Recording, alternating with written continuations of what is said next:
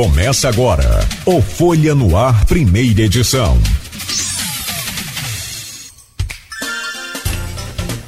Sexta-feira, 12 de janeiro de 2024. Começa agora pela Folha FM 98,3, emissora do grupo Folha da Manhã de Comunicação, mais um Folha no Ar. No programa de hoje, com o Rodrigo Gonçalves na bancada, vamos conversar com Renato Gonçalves, presidente do Conselho Municipal de Assistência Social e do Fórum Municipal de Defesa dos Direitos das Crianças ou da Criança. E o Renato vem para fazer aí um balanço da reunião no MP, né, no Ministério Público, ontem, com o prefeito e Câmara, para tratar sobre o impasse da LOA. E o Renato faz ainda uma avaliação sobre a preocupação com os impactos já sentidos com a não votação do orçamento 2024. Nessa celeuma toda, ontem foi um dia muito importante e a gente vai falar sobre esse dia de ontem, a gente vai fazer um balanço sobre essa reunião. Com isso, né, contamos com o Renato aqui conosco nesta manhã mais uma vez. Renato, já já vamos trazer o seu bom dia, só passar aqui pelas manchetes do portal Folha 1 e a seguir a gente conversa. O Folha do Ar é oferecido por Coagro, a cooperativa dos nossos produtores. Proteus, serviços de saúde e medicina ocupacional. Qualidade certificada ISO 9001 2015. Unimed Campos, cuidar de você, esse é o plano. Laboratório Plínio Bacelar e Vacina Plínio Bacelar, cuidando bem de tudo que te faz bem. No portal folha1.com.br, em destaque, esse dia de ontem, está na cobertura completa aqui do portal Folha 1. Conselhos e entidades filantrópicas fazem ato em frente à Câmara. Ato público em defesa da aprovação do orçamento 2024 aconteceu na tarde desta quinta-feira. Permissionários das vans também participaram do protesto. Ministério Público do Rio de Janeiro dá 72 horas para a Câmara marcar uma data para votação da LOA. O prazo foi dado após essa reunião de ontem e que nós vamos comentar aqui, porque tem aqui o nosso convidado Renato, como já disse, esteve, participou né, da, da reunião ontem. Previsão de paralisação de vans deixa passageiros apreensivos. O motivo da paralisação seria o não pagamento do subsídio do óleo diesel. Vladimir anuncia cancelamento dos shows no Farol neste fim de semana. Lagoa de Cima também não terá nenhum evento. Caminhão baú bate em vão do viaduto da Ponte da Integração na RJ 194. Coitado dessa ponte, só desculpa o comentário aqui. Já está difícil de sair a obra. Quando coloca o vão, vem um caminhão tentando derrubar. Ô Pai eterno. Ninguém ficou ferido, graças a Deus Veículo ficou danificado e carga de peixe ficou espalhada na pista. Ricardo Lewandowski é anunciado como novo ministro da Justiça. O anúncio foi feito quinta-feira por Lula. Sidenf recebe novos equipamentos para agricultura de campos. Corpo de idoso que desapareceu no Pontal de Atafona é encontrado. Homem de 71 anos foi achado no Rio Paraíba do Sul. Entidades ligadas ao setor de saúde repudiam o impasse da Lua. Prefeitura acompanha famílias atingidas por temporal. As equipes né, fazem levantamento para encaminhamento das famílias atingidas aí pelo último temporal em Campos. Deixa eu trazer o bom dia do Rodrigo Gonçalves, né, para a gente abrir esse programa. Logo a seguir também, claro, o Renato, nosso convidado. Mas Rodrigo ontem teve um dia bem cheio, bem movimentado, acompanhou de perto também esse início da reunião, pegou lá um depoimento do prefeito na chegada da reunião, na saída também. E aí tem aqui a reunião, a Câmara participou dessa reunião. Eu, eu gostaria de, de entender e saber um pouco só de você de antemão só um pouquinho sobre essa questão dessa reunião ontem, que não ficou claro, para mim, pelo menos, aí me perdoe, se a Câmara teria, me parece que, tido lá um subprocurador como representante, foi enviado, esteve lá, como é que foi esse detalhe aí, Rodrigo? Bom dia, seja bem-vindo, sempre muito bom contar com sua presença nessa bancada. Bom dia, Cláudio. Bom dia, Renato, que está aqui, Beto. É, na verdade, a informação que essa foi a informação que a gente recebeu enquanto ainda estava lá, que teria chegado um representante da Procuradoria da Câmara no local, né? E segundo o prefeito Vladimir falou na saída da reunião, né? É, não teria o, o, a Câmara não teria sido chamada para esse encontro. No entanto, o, um representante da Procuradoria esteve lá né, e participou dessa, dessa reunião, onde ficou acertado então o prazo de 72 horas para que a Câmara é, possa estar tá apresentando aí uma possível data para a votação da lei orçamentária anual, lembrando que é, o que o Ministério Público faz é uma recomendação, né? E aí, claro que vai caber à Câmara a responder essa recomendação ou não, né? E aí, se o Ministério Público entender que tem que abrir um, um inquérito, né? O inquérito na verdade já está aberto, mas tem que tomar providências mais, dizer, avançar em seu inquérito, por exemplo, e mover uma ação na justiça, vai entender dessa forma, né? Mas é, o Ministério Público deu esse prazo de 72 horas. Agora, se esse prazo vai ser cumprido, a gente também não, não sabe como isso vai ser, né? Como que a, a Câmara vai encarar isso, né? A presidência da Câmara vai encarar isso, se vai de fato marcar ou não vai acatar a recomendação do Ministério Público, né? Porque é, é bom a gente sempre dizer isso, que o Ministério Público marca. Só que é como sempre, é, é, ele pede, ele não exige. A Justiça exige. O Ministério Público pede. Ele pede lá, ele pediu, recomendou que seja dado prazo. Se a Câmara não, não responder, aí a, a promotoria toma a sua devida providência, que aí a, se é mover uma ação, acionar o juiz e pedir uma, uma liminar, seja lá o que for, vai ser feito. Mas nesse primeiro momento é só como se fosse mesmo uma recomendação feita né, para a Câmara. É, isso. E é justamente o Renato estando aqui, ele vai poder explicar um pouco melhor, porque ele participou dessa reunião do início ao fim. Foi uma reunião que deu, durou cerca de mais de três horas, né?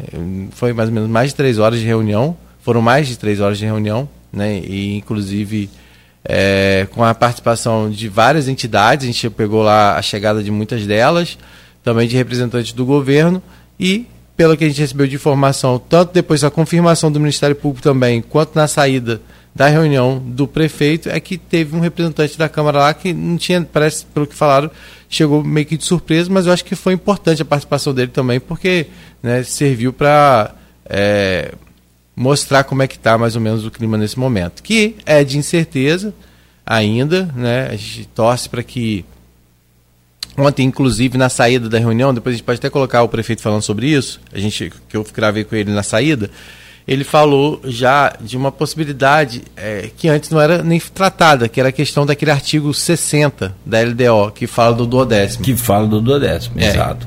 Né, que as pessoas falam, ah, mas uh, né? Porque existem várias interpretações nesse sentido. Né? Algumas pessoas falam, ah, o prefeito pode usar o do décimo. Outras pessoas falam, ah, cancela o orçamento de 2024 e repete 2023. Por exemplo, em Petrópolis está acontecendo isso. Uhum.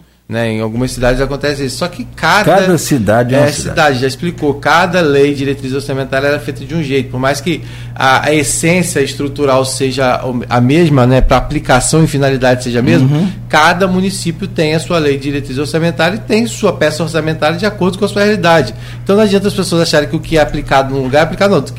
O que, Agora, o que realmente a gente vem falando o tempo todo, aqui desde o início desse programa, desde que a gente começou a abordar esse assunto graças ao Renato, que teve com a gente aqui pela primeira vez, que foi quem levantou essa, essa primeira preocupação, né? Até então eu não se tinha falado desses outros impactos. A gente estava só no campo político ali, da disputa política, né? Da briga política entre Garotinhos e Bacelar. A gente não tinha se atentado dentro para essas consequências.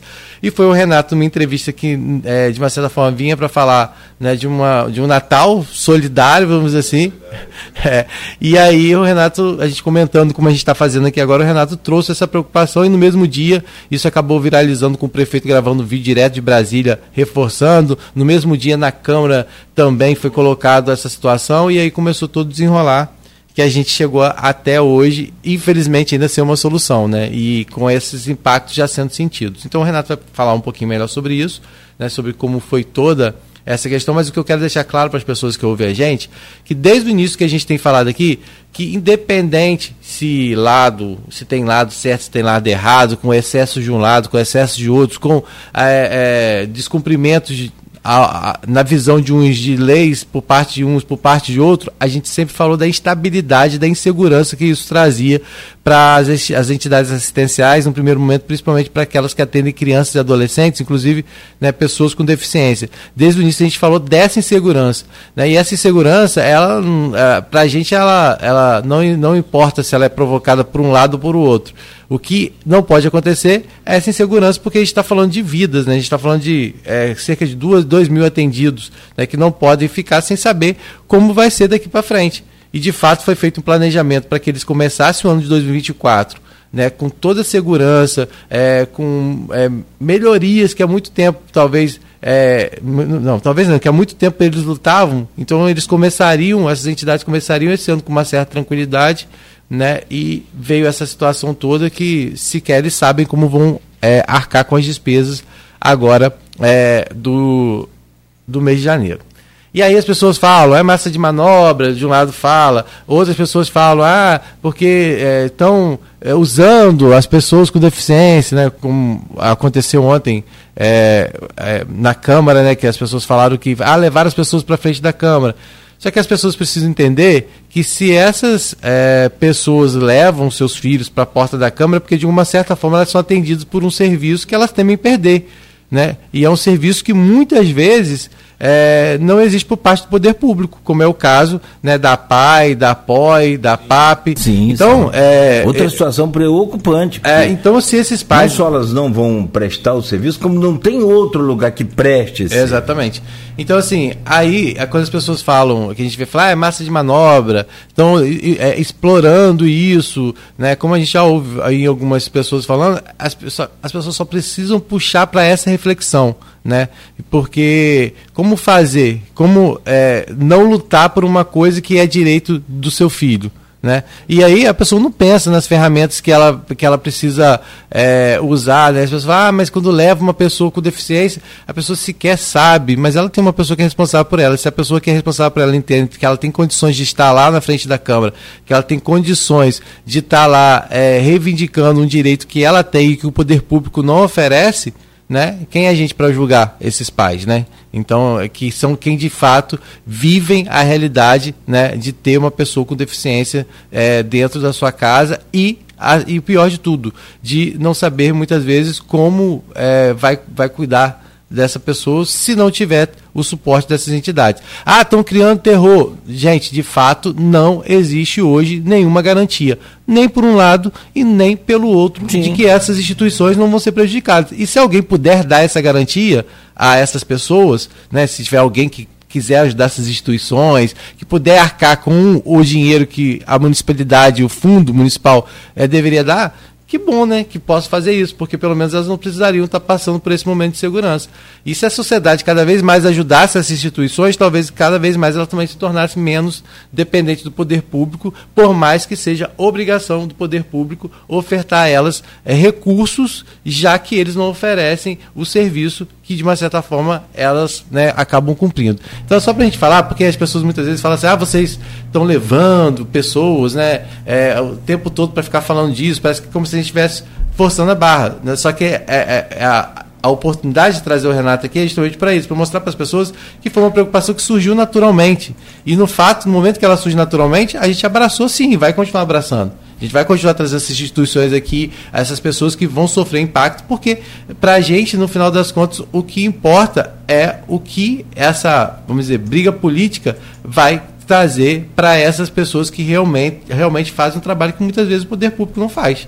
Então, assim, só estou é. falando isso porque a, a gente tem batido todo dia trazendo uma instituição, todo dia a gente traz uma instituição, tem feito questão disso, porque é uma oportunidade para a gente mostrar o belo trabalho que essas instituições fazem, na ausência do poder público, e, acima de tudo, né, dar oportunidade às pessoas para conhecerem e, quem sabe mais, abraçar projetos, essas OSCs e vários outros projetos que existem na cidade, muito bacanas. Então, E por isso o Renato está aqui. Não, perfeito. E para todos os efeitos também, nós já trouxemos aqui a própria oposição ao, ao, ao- ao Vladimir. Já ouvimos aqui o, o Elinho Naim.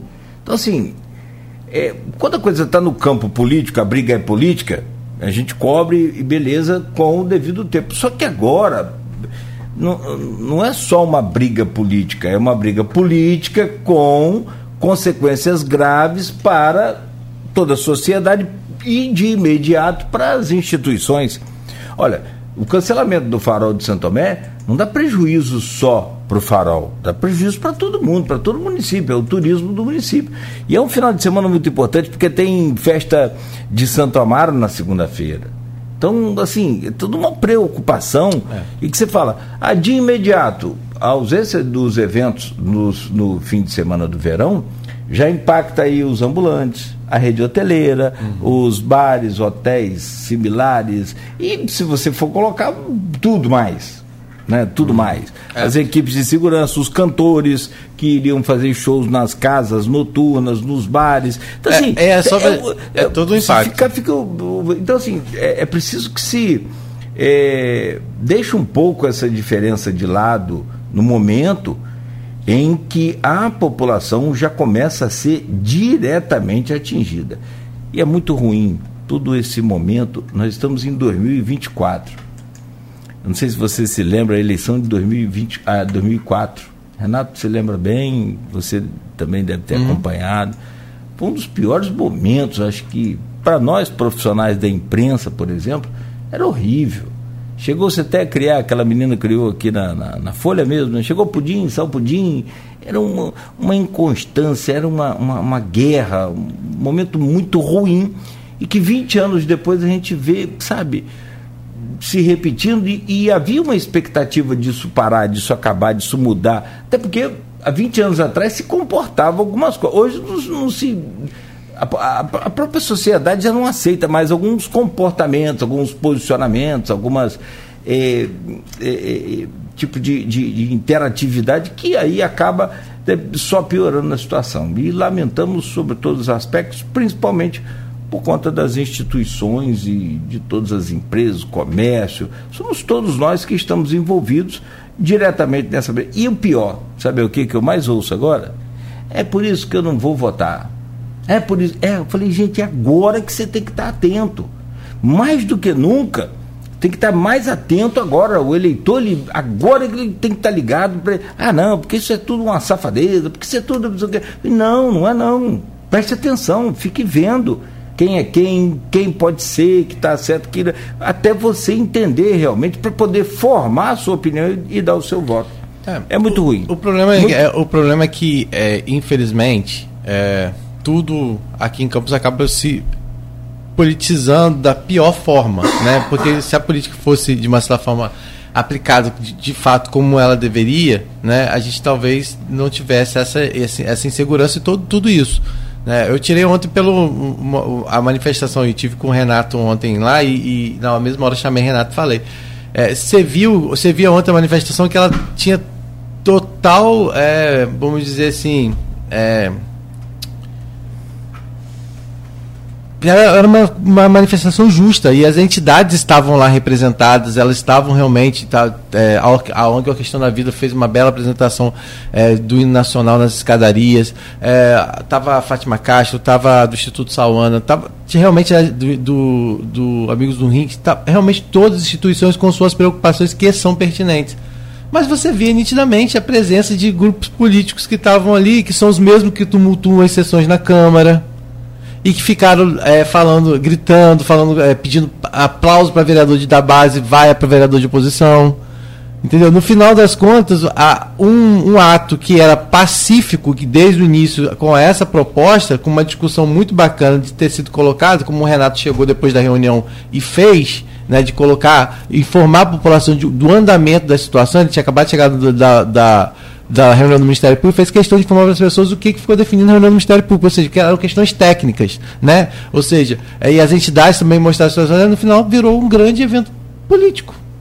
Porque é. a, a, o microfone em determinada hora foi parar na mão de pessoas que, que não tinham pre preparo e sequer conhecimento e que viraram animador de plateia, pedindo para vaiar, para gritar, para poder pedir pastor para tirar não sei o que do corpo de não sei quem. Entendeu? No final das contas, foi isso que virou. E aí, é, por mais que houvesse o, o esforço das, das instituições para tentar levar a situação para um lado, que era o lado né, do apelo, da dificuldade que, que vai enfrentar, foi isso que você viu no final é. das contas. Gente pedindo aplauso para vereador da base. Você falou, termina mal, é. Entendeu? E aí, e, e, com pessoas realmente que você vê que não tinham condições de estar ali à frente de, de movimento nenhum. Entendeu? Então, assim, não as entidades, as instituições que lá estavam representadas, mas as pessoas que se aproveitaram da situação para poder fazer mais uma vez a guerra política. É, é, esse clima que só vai piorando que a situação. não precisamos agora. É, e aí vai resultando em é outras é consequências. E qualquer tentativa de diálogo que a gente sabe que está tendo, tanto por parte de um lado quanto por parte de outro, a gente tem isso é, garantido tanto por um lado quanto por outro, que há tentativas de diálogo, é, de uma certa forma, acaba não avançando, porque avança um passo, recua dez. Eu vou te perguntar sobre o TJ, mas daqui a pouco. Deixa eu dar um bom dia ao Renato. Sim. Bom dia, Cláudio. Bom dia, Rodrigo. Prazer, Renato. Chega para perto aqui, vem para cá. Prazer sempre recebê-lo aqui. Muito obrigado. É isso. É brilhante a, a recapitulação que o Rodrigo fez para colocar as, suas coisas, as coisas no seu devido lugar. É, eu vim aqui no dia 13 de dezembro, é, mais ou menos nessa época, da, mais ou menos nesse momento da semana, era uma quinta-feira é, divulgar uma campanha solidária que a gente estava fazendo de arrecadação de alimentos, brinquedos para a comunidade da Margem da Linha, onde o Centro Juvenil que eu atuo trabalha com, São Pedro, com a né? nossa comunidade, exatamente. A obra de ação social dos, dos salesianos, onde trabalha lá há 15 para 16 anos com crianças e adolescentes da periferia. E, e é através do, do, do, do, Centro Juvenil que eu é, participo diretamente dos conselhos de políticas públicas. Então, eu estou tanto atualmente na presidência do Conselho Municipal de Assistência Social, quanto no, né, como conselheiro do Conselho de Direito da Criança e coordenador agora em fim de mandato do, do, do Fórum Municipal de Defesa dos Direitos da Criança e Adolescente, e foi é, vindo aqui falar dessa, da, da, campanha de solidariedade quando o Rodrigo leu, como você, como você fez agora uhum. na, na, introdução do programa, a notícia dessa, dessa, do, do debate é, sobre essa questão orçamentária. E eu, antes mesmo do programa começar, entrei falando: olha, essa questão. Antes da entrevista começar. Antes da entrevista. Antes do assunto. Antes né? do assunto da nossa entrevista começar, eu falei: olha, essa questão orçamentária afeta diretamente uma rede de organizações, que a gente chama né, de, de OSCs, é, que prestam serviços junto ao município e que, se não tem orçamento aprovado, ficam numa situação de insegurança jurídica. Você não ouviu dizer, e eu acompanhei todas as entrevistas aqui dos nossos dirigentes das outras organizações, ninguém aqui é, é, acusando de que isso levaria a, a, a, uma situação A, B ou C. Tudo que foi reivindicado pelas organizações aqui presentes, e eu alertei isso lá no dia 13 de dezembro, é uma situação de insegurança jurídica que coloca em risco a continuidade dos trabalhos. Por que isso?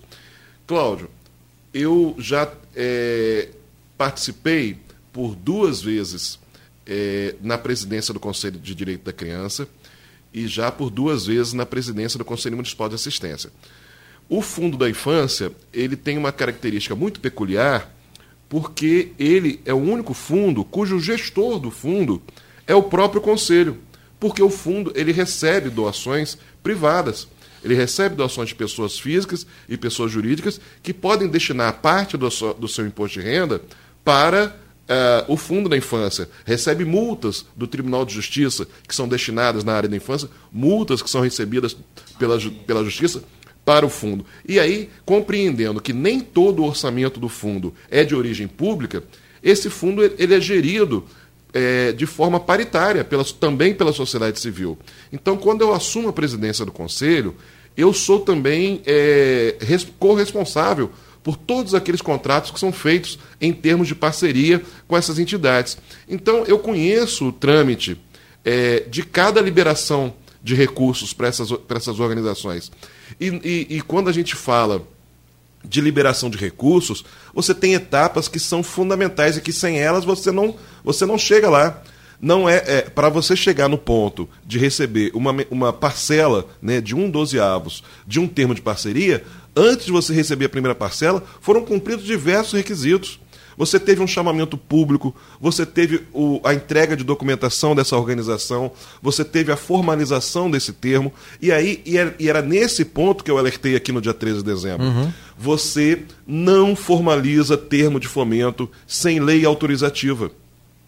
E em todos esses anos, nós estamos é, nesse, nesse rito é, há 18 anos, e depois que veio a Lei Federal 13019, você teve uma regulamentação ainda maior, que é a Lei Federal que regula as parcerias é, público-privadas.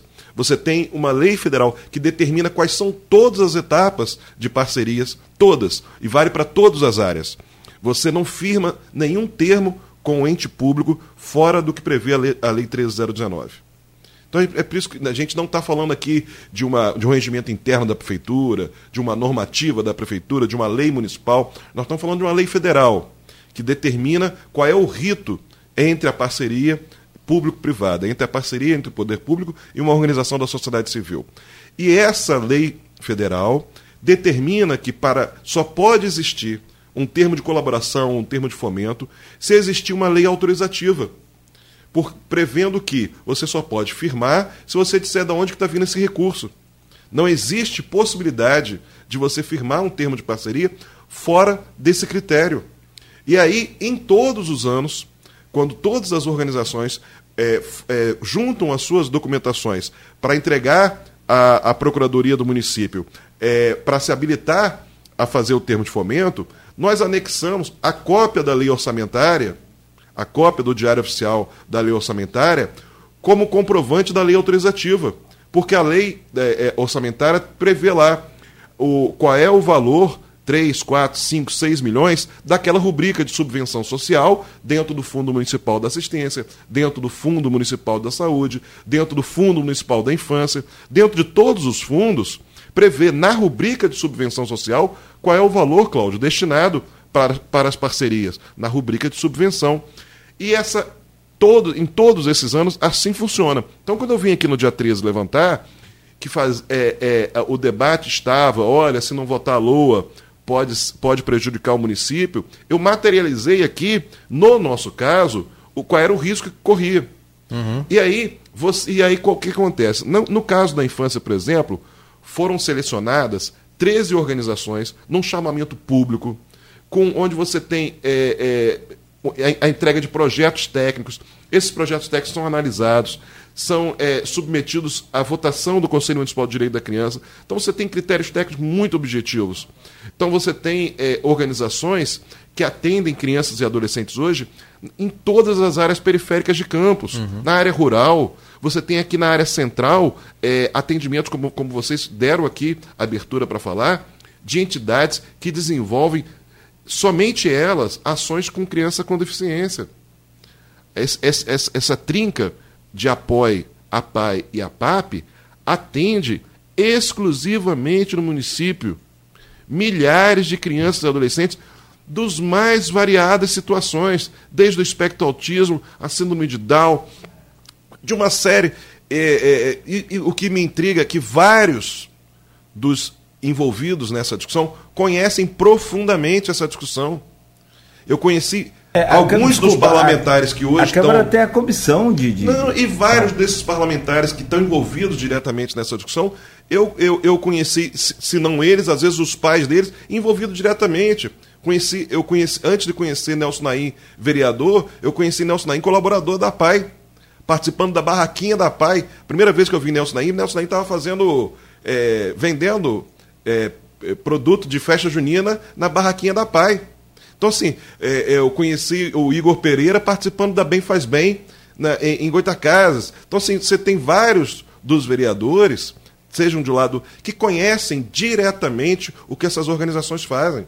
Já nos visitaram, conhecem diretamente. Então, assim, não Aliás, é. Bem Faz Bem também esteve aqui, desculpa te interromper. É, não é estranho, não é estranho para um conjunto de vereadores, para alguns podem ser mas para outros não. O que pode ser é, estranho para muitos é que esse processo é, de parceria, ele prevê ritos que são muito parecidos, como, por exemplo, com o rito das secretarias na hora de empenhar um valor. Você não gasta do jeito que você quer, você não recebe do jeito que você quer. Você para você fazer é, garantir o mês de janeiro, por exemplo, você tem que empenhar esse valor. Você só empenha tendo uma, uma lei orçamentária prevista para que haja aquele empenho. Portanto, eu estou dizendo o seguinte: você tem 13 organizações que foram aprovadas no chamamento público, publicadas em diário oficial, e que o seu último termo de, de, de parceria venceu agora em 31 de dezembro. Como você tem um, um, chamamento público em andamento que, que foi já, já, já determinado a contratualização dessas 13 organizações para termo de parceria com o município, você tem agora 13 organizações que, que fazem todo esse serviço e que estão, neste momento, sem termo de fomento assinado. Uhum. Nós já estamos aqui no dia 11 de janeiro, dia 12 de janeiro, sem termo de parceria assinado. Ou seja, essas entidades estão trabalhando com todas as suas crianças, adolescentes e suas famílias, sem garantia de que esses trabalhadores vão receber. Toda a equipe de, de colaboradores dessas entidades já estão há 12 dias trabalhando, gastando água, luz, energia, todos os insumos, alimentação, que tem um peso grande no, no, no impacto da, do orçamento mensal dessas organizações, sem garantir que vai receber. Então, para nós, não cabe o debate do duodécimo, porque o duodécimo só, só, só pode existir de um orçamento. E no nosso caso, como diante da ausência da lei orçamentária, não foi assinado o termo de fomento. Quando nós fomos, as organizações foram, na sequência do debate aqui do dia 13, na semana seguinte. É isso que eu ia te perguntar, porque vocês estiveram na Câmara, Exato, é, você anunciou na... aqui, e aí depois a gente recebeu o Elinho aqui e já ouvi também isso sendo repetido por alguns vereadores do grupo é, dos Bacelar, que hoje é, integra a oposição na Câmara, dizendo que vocês saíram de lá convencidos que vocês não, não, não, não sofreriam impacto. Sim, não foi isso, Cláudio? É, dito, dito aqui? Perfeitamente. A, a gente foi muito bem recebido. É, nós é, éramos um grupo de sete organizações é, dentro do Fórum da Sociedade Civil que foi, né, é, que organizou essa caravana de, de, de, de, entidades, fomos recebidos pelo Rogério Matoso, que nos conduziu à sala da presidência. Chegando na sala da presidência, encontramos com esse conjunto de vereadores, Fred Machado, Dandinho, Elinho, é, e o, o, o, e o próprio Marquinho, que nos, o Igor Pereira, o Michael Cruz, que nos receberam muito cordialmente e fizeram uma explanação dentro da interpretação que eles tinham da, dessa discussão é, jurídica e, e, e, e, orçamentária, de que, na visão deles, havia um terrorismo por parte do Executivo Municipal, criando uma falsa narrativa de que as entidades seriam prejudicadas. E aí eu, eu expliquei qual era a nossa perspectiva de, de, de, de, que seria prejudicado. E aí eles disseram, não, porque se o executivo quiser, manda para cá uma suplementação, porque é, num primeiro momento disseram o seguinte, se vocês precisam de uma lei autorizativa, usa a LDO, que foi aprovada no meio do ano. Só que a LDO foi aprovada num valor muito menor do que o valor que está previsto na LOA. Por quê? A LDO ela é enviada à Câmara dos Vereadores no primeiro semestre né, na, abril, maio, ela é enviada à Câmara dos Vereadores. Quando a LDO foi enviada para lá, não havia ainda uma, tido discussões nos conselhos sobre os valores necessários para 2024. Tanto que quando chega na LOA, esse valor, no, no caso do Fundo da Infância, por exemplo, é, ele sobe em relação à LDO a quase 2 milhões. Você pode falar em, em números? Sim, você tinha a, a LDO. Da LDO sim, a LDO previa 2 milhões e 900, 3 milhões, que era o valor repetido de 2022 no total para essa, essa. Quando você chega no valor para que total teve, anual. Isso. Quando você aí depois disso você teve é, uma discussão no conselho e, o acordo junto à secretaria de controle de um reajuste da per capita, de ampliação do atendimento, porque você teve a entrada de mais entidades, que você teve é, a Meninos de Ouro e, e, e posteriormente é, é, é esse serviço ainda foi ampliado ou seja, você teve mais organizações prestando mais serviços em áreas periféricas do município, é, esse valor precisou ser é, chegar a 5 milhões, a mais que 5 milhões, 5 milhões e 100. Então, assim, entre a LDO e a lei orçamentária, você tem um valor muito maior previsto na lei orçamentária. Portanto, a lei de diretrizes orçamentárias, aprovada no meio do ano passado, se ela for usada como lei autorizativa, se houvesse essa possibilidade dela ser usada como lei, como lei autorizativa para a formalização dos termos de fomento, alguém teria que ficar de fora. Porque você não financiaria 13 organizações. Porque o valor não, o valor não bate.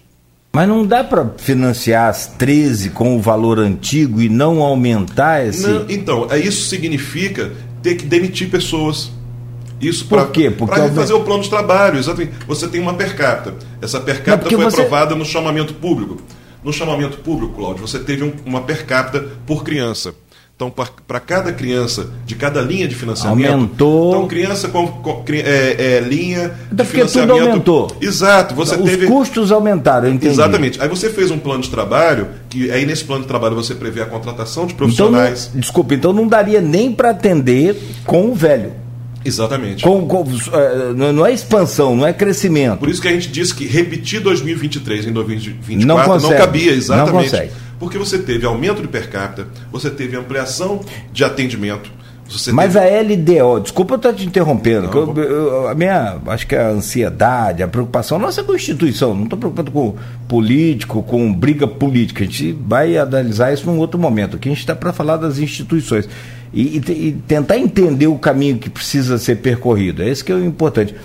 Não é o caso. Então, a, a LDO ela é de alguma maneira autorizativa para vocês, independente de valor, independente nunca, de valor. Nunca, falando... nunca foi, nunca foi. Essa usaram. foi uma possibilidade, né? nunca, porque a LDO ela é uma, uma etapa da, da, do rito processual do, do orçamento, mas todos todos sempre utilizam a LOA como lei autorizativa, porque ela é a etapa final, ela é a palavra final da, da, da, dentre as etapas previstas em lei da discussão. Se você colocar lá o PPA, a LDO e a LOA, a LOA é a palavra final do que, você, do, do que diz respeito ao orçamento. Então, sempre a lei autorizativa, sempre foi a LOA que estava enviada à Câmara dos Vereadores. Então, sempre foi ela e depois publicada e, de, e depois de aprovada. Então, é, quando nós saímos do gabinete no dia 18, é, saímos com o compromisso dos vereadores de que essa discussão não prejudicaria as organizações. Um, um compromisso genérico, sem entrar na definição de qual seria a estratégia. Havia um compromisso e a gente viu honestidade nisso. Você via honestamente no rosto de cada vereador da mesa diretora então não, não cabia ali é, é, nenhum maniqueísmo. Você, você uhum. via, até pelo, pelos laços de respeito que todos esses vereadores têm com as, com as entidades, você via ali muitos desses vereadores, dos vereadores que estão ali da bancada da oposição e da mesa diretora, têm profundo respeito por um conjunto de. conhecem profundamente um conjunto de, de entidades que estavam que estavam ali presentes. Então não havia ali nenhum tipo de falsidade, nenhum tipo de maniqueísmo. Você via ali sinceridade em cada palavra do, do, do, Fred, do Marquinho, do Michael Cruz, você via sinceridade. Olha, vocês podem ter certeza que nenhum do, dos movimentos de debate aqui na Câmara dos Vereadores é, tem a finalidade de. Tem a, a, é, vai ter a irresponsabilidade de prejudicar a, as, as organizações que prestam serviço nesse município. Então havia um compromisso ali. Só que é, numa crença de que havia uma possibilidade de ter uma saída técnica que para que mesmo com orçamento não votado, para que esses termos pudessem ser formalizados. O que a nossa experiência junto ao poder público e junto a, a, aos órgãos de controle demonstravam, e isso eu alertei aqui no dia 13, é que isso não era possível. Porque tecnicamente, por que, que a gente está falando tecnicamente? Você já teve, Cláudio, em Campos, entidades que por falhas às vezes do município, às vezes da própria organização, tiveram que devolver recursos determinados pelo Tribunal de Contas. Então vamos supor, teve, já, nós já tivemos anos que a prefeitura atrasava o repasse para as organizações e às vezes depositava duas, três parcelas nos últimos dias de dezembro. Aí a entidade não conseguia pagar todos os seus compromissos naquelas últimas semanas de dezembro. E aí acabava gastando em, em janeiro, quando, de, quando, o termo de, de, de colaboração já tinha se encerrado. O tribunal entendia que, mesmo você tendo gastado, mesmo você tendo pago compromissos que você gastou lá atrás, que não cabia que você tinha que devolver. Nós tivemos entidades que tiveram que parcelar em 24, 36 vezes, devolver recursos que gastou com as crianças. Você imagina que, que loucura que não é isso? A entidade sem culpa nenhuma, porque recebeu parcelas atrasadas, nos últimos dias do ano, mas por um rito, por um rito que é muito técnico e muito exigente. Nós estamos falando aqui de órgãos de controle que são extremamente severos. Tanto não só órgãos de controle municipais, quanto órgãos de controle como o Tribunal de Contas que entendeu em determinado momento, olha, vocês podem ter, não houve, não houve má fé da entidade, mas isso não está sendo discutido. Uhum. Tecnicamente, você não, você não gastou dentro do exercício, você não podia gastar, você tem que devolver esse recurso. Renato, então, mas... nós estamos falando aqui se qual era a insegurança jurídica que a gente alertou lá atrás, no dia 13. Qualquer um desses passos, Cláudio, se ele não for muito claro e muito é, dentro da legalidade, futuramente coloca em risco a existência da própria entidade. Então, suponhamos que uma entidade, hoje, num arranjo jurídico, numa interpretação de um procurador, numa interpretação de um técnico, diga assim: não, vocês podem receber dentro do duodécimo, mesmo sem ter a lei orçamentária aprovada, vocês podem receber com é, referência na LDO de abril do ano passado. Quero saber o seguinte: quem segura esse rojão? se daqui a um ano o Tribunal de Contas, ao analisar as contas de 2024, entender que esse, que esse gesto não estava dentro da legalidade. Quem segura esse rojão? Porque as entidades seguram essa, é, esse touro na unha mensalmente. Porque nós estamos falando de uma per capita aqui, Rodrigo, que mensalmente sequer cobre os custos que as entidades fazem. Vocês, vocês participam aqui divulgando campanhas dessas entidades o ano inteiro. E tem outras arrecadando, também. Exato, arrecadando para poder complementar. Porque, exato, porque as, as, entidades têm uma fila de espera imensa, aí o que, que acontece? Mesmo recebendo do município por 60, atende 120. Porque não consegue ver aquela fila de mães ali implorando para ser atendida sem, sem, sem fazer. Então as entidades passam o ano inteiro se desdobrando em arrecadação com bingos, com festas, com uma série de estratégias para fazer captação externa de recursos para complementar esse recurso. Você imagina essas entidades tendo depois que devolver recurso que foi efetivamente empregado. Então o que nós estamos, o que nós levantamos lá atrás, é, sem nenhuma, sem nenhuma orientação governamental, baseada na nossa experiência, de lidar com o poder público, de lidar com, com, com as formalizações de contrato. Nós levantamos esta, esta, esse debate lá atrás. E aí, é, a partir daí, se, se, se é, desdobraram uma série de outras possibilidades, que eu levanto aqui o seguinte, Rodrigo. Se a não aprovação da LOA fosse uma coisa meramente, for, é, né, fosse uma questão menor, por que, que a gente estaria nesse. nesse, nesse, nesse, nesse se, se aprovar ou não aprovar a LOA? Não ingessa o município? Então por que todo esse debate? É claro que a LOA ingessa. Você pode ter alternativas é, técnicas, e aí se discute casos de outros municípios, de, de outros estados, mas você é, é obviamente que ela tem, ela tem um, uma importância técnica fundamental na execução do orçamento público, com rebatimentos e aí a pergunta que a, que a sociedade faz é a seguinte: eu participo da discussão orçamentária há muitos anos, desde o tempo que eu estava no Sindicato Estadual dos Profissionais da Educação, que militei durante muitos anos aqui na, dire, na direção do CEP. É, e junto com o sindicato é, participamos com um conjunto de organizações, associações de moradores, conselhos regionais de classe, é, e íamos sempre para a, a, as audiências para discutir orçamento e durante muitos anos, denunciamos a verba de gabinete, que era muito alta, a verba de publicidade, que em alguns momentos era maior do que um monte de secretaria importante do município. Valores extremamente altos de, de, da, da Secretaria de Saúde, que não fazia sentido você ter uma rubrica tão, tão alta para um serviço que era prestado de forma tão precária lá na ponta. Então, assim, a sociedade civil sempre participou ativamente, de forma crítica, a todos os governos. Então, assim, se havia e se há elementos na lei orçamentária que precisam ser corrigidos, como o grupo de oposição é, é, pontua, perdeu uma excelente oportunidade de chamar a sociedade para discutir, chamar os conselhos de classe, chamar o setor empresarial, chamar todos esses setores e dizer que, olha, a lei orçamentária chegou aqui em agosto, ela, ela não prevê reajuste para aposentado, ela não tem essas, essa situação, ela prevê um investimento em área tal. O que, que os conselhos de representantes de, de, de, classe têm a dizer sobre isso? O que as associações de moradores têm a dizer sobre isso? O que, que as, as organizações que trabalham com criança e adolescente têm a ver com isso? Chamava a sociedade para participar.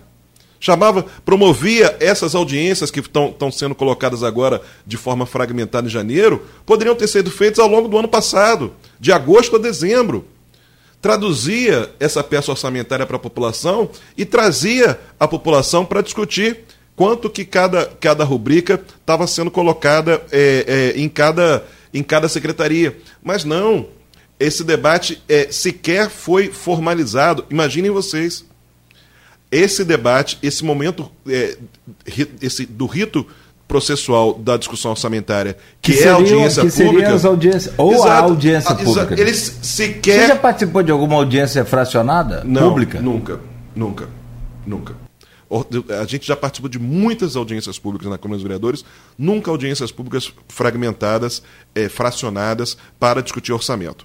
Você tem audiências temáticas, e a gente participa de diversas delas é, geralmente quando a gente está tratando da, da, primeira infância, da, da, da, área da infância, da área da criança com deficiência, então a gente participa de muitas audiências públicas de diversos temas, mas nunca audiências públicas fracionadas para discutir orçamento.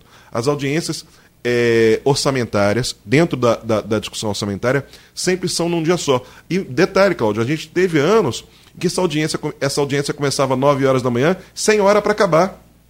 Já teve audiência que a gente começava às 9 horas da manhã terminava às 5 horas da tarde com é, uma lista de 30 inscrições de entidades, de órgãos de classe, uhum. de órgãos é, é, é, de, de, associações de moradores, de movimentos comunitários, de movimentos sociais, do MST, de associações de moradores, de uma extensa lista de, de inscrições. Então, seja, sempre, inclusive, Cláudio, com uma coisa que se perdeu durante um tempo, com a chance dessas entidades, inclusive, apresentarem propostas de emenda sendo facultado ao parlamentar a, é, adotar ou não aquela sugestão como emenda, porque é uma prerrogativa somente do, do, parlamentar apresentar ou não emenda. Mas sugestões eram, eram, eram inclusive previstas que você pudesse formalizar essas propostas de, de, altera, de alteração. Não é, da... não é imposição, não, é não é impositiva, é uma assim, sugestão. Assim, era uma chance, era uma chance, e é uma chance tão rica de debate que, inclusive,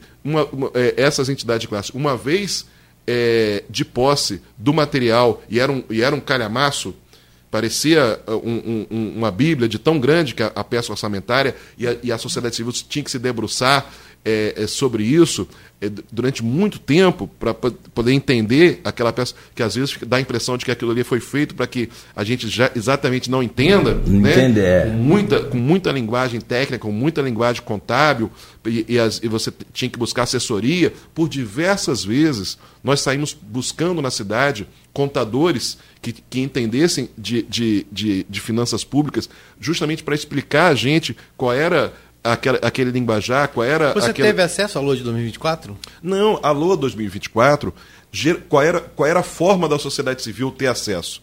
Você, quando você se credencia para participar da audiência pública, você recebe, Rodrigo, a LOA.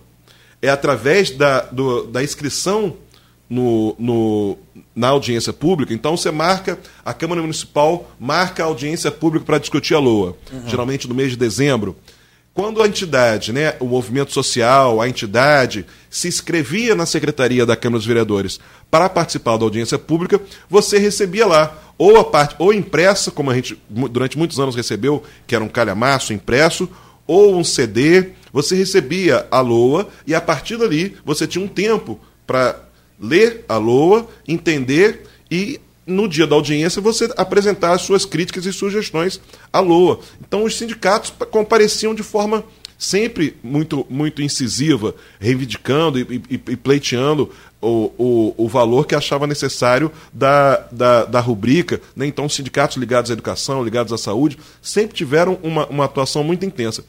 De qualquer forma, o que fica é o seguinte: é, nós não temos condição, enquanto município, de arrastar uma discussão. Essa discussão, Cláudio, uh, ontem na, na, na, no Ministério Público, a é. presidente da APOI foi muito didática. Eu vou deixar para você falar da reunião, Isso, depois você fala por causa do horário. Uma fala dela para dizer assim, não, só para pegar um recorte, que ela foi muito didática de explicar que o rito de discussão da lei orçamentária ele é um rito diferente das demais leis da Câmara, das, das câmaras legislativas. Por quê? O legislador entende que o orçamento ele não pode transbordar de um ano para o outro. Ele é feito para. Ele tem prazos. A partir da entrega, você tem um prazo para que as comissões recebam esse, esse, esse, essa lei orçamentária. A comissão, se ela não emitir parecer, o presidente tem uma quantidade de dias para colocar em plenário essa discussão. Então, assim, a lei amarra os prazos para justamente para não permitir que a morosidade ou que qualquer elemento de postergação né, parlamentar, qualquer situação de, de, de, de movimento das bases ou de oposição parlamentares em todo o Brasil prejudiquem a votação da, da, das leis orçamentárias. Ou seja, você tem um rito de discussão orçamentário que é todo previsto em lei, com prazos, justamente para que não aconteça o que está acontecendo agora. Justamente para que você não tenha uma lei orçamento, que você acabe um ano e inicie o outro sem ter o orçamento votado. Então é essa a discussão que a gente está colocando. E eu não vejo, é, é, e a gente não faz juízo de valor é, como os parlamentares fazem, e, e eles fazem com propriedade, porque é papel deles fazer mesmo, se essa lei orçamentária é boa ou ruim, porque a gente sequer teve acesso a ela. Esse debate precisa ser feito. Mas entende o que nós estamos falando? O que nós estamos falando é a ausência do debate. É não ter colocado a, a, a Lua para ser discutida. Para ser discutida entre os vereadores e para ser discutida com a sociedade. Então, o, o, o problema não está é, em fazer juízo de valor se a, LOA, é, se a lei orçamentária atende ou não atende o que essa cidade precisa. Esse debate ele precisa ser feito. Precisa ser feito pela sociedade civil e precisava ser feito pelos vereadores. A questão é que. No caso, a audiência pública. É audiência pública? No, é, sim, ela não determina data de votação. Não. Ela Tanto tem... que 2019 foi feita em 21 de outubro a audiência pública, 21 de outubro de 2019, e a lei é, orçamentária anual só foi votada em 14 de janeiro de 2020. Sim, o, o que você não pode é, é, é, não, o que você não pode é ter votação da LOA sem ter audiência pública. Mas você pode ter audiência pública e não ter votação. E, e não, e não ficar é, um impasse aí que e tá. E ficar, exato, o que, o que ainda assim você é, o, o rito prevê uma, um, uma determinada quantidade de sessões e de dias entre a discussão e a colocação, a colocação em votação. Via de regra, Cláudio, pelo regimento, você não poderia ter é, esse prazo indeterminado para colocar, colocar em votação. E isso foi discutido ontem, é, foi esclarecido ontem é, junto às promotoras que estavam presentes e junto aos representantes que estavam colocados lá, que a gente vai esclarecer como, como foi uhum. o debate. A, o que está claro para todo mundo é que é, o orçamento ele é de interesse público ele é de interesse de um conjunto de atores dessa cidade, servidores, colaboradores, é, a população de uma forma geral, usuários dos serviços públicos. O orçamento ele, ele, ele está a serviço de toda a população. Ele não está a serviço do executivo nem do legislativo. O orçamento é, é a forma definida em lei para que os nossos recursos de cada cidadão sejam utilizados. Uhum. De que forma? Inclusive, você tem propostas no Brasil inteiro de orçamento participativo, de formas de, de, da sociedade civil contribuir. E ele é um instrumento fundamental para o parlamentar, para os vereadores, aqui no nosso caso, de terem a sua, a sua atuação, de terem a sua. A, é uma forma do parlamentar, é, inclusive, é, expressar qual é o seu entendimento sobre a prioridade das políticas públicas. A questão que nós estamos falando aqui é como se fosse a negação da política. Uhum. É você não discutir é você não pautar, é você não chamar a sociedade para participar desse debate. A alegação que está sendo feita agora. Então, é essa, é essa questão. A pautar a LOA em janeiro traz prejuízos. Eu não posso aqui é, discorrer, Rodrigo, sobre os prejuízos dentro do orçamento municipal e dentro das secretarias municipais, uhum. que é o debate que o prefeito está fazendo. O prefeito levantou as hipóteses de insegurança jurídica dele e da prefeitura, de que eu não posso pagar fornecedor, de que eu não posso comprar insumos dos hospitais, de que eu não posso é, é, comprar oxigênio. Essa discussão não tem propriedade para falar.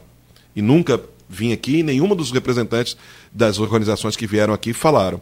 Porque isso é uma discussão técnica, e aí lá, nessa discussão de insumos e de pagamento de servidor, essa discussão cabe à discussão de duodécimo, de não duodécimo. Essa é uma discussão que está sendo feita, é, é, que, que eu acho muito estranha, mas está sendo feita. O nosso caso não, o nosso caso precede. A gente nem, nem pode entrar na discussão do duodécimo se a gente está falando de, de entidades que não tiveram seu termo de formalização assinados, o seu termo de colaboração. Nós não temos, nesse momento, termo, termo assinado por falta de uma lei autorizativa.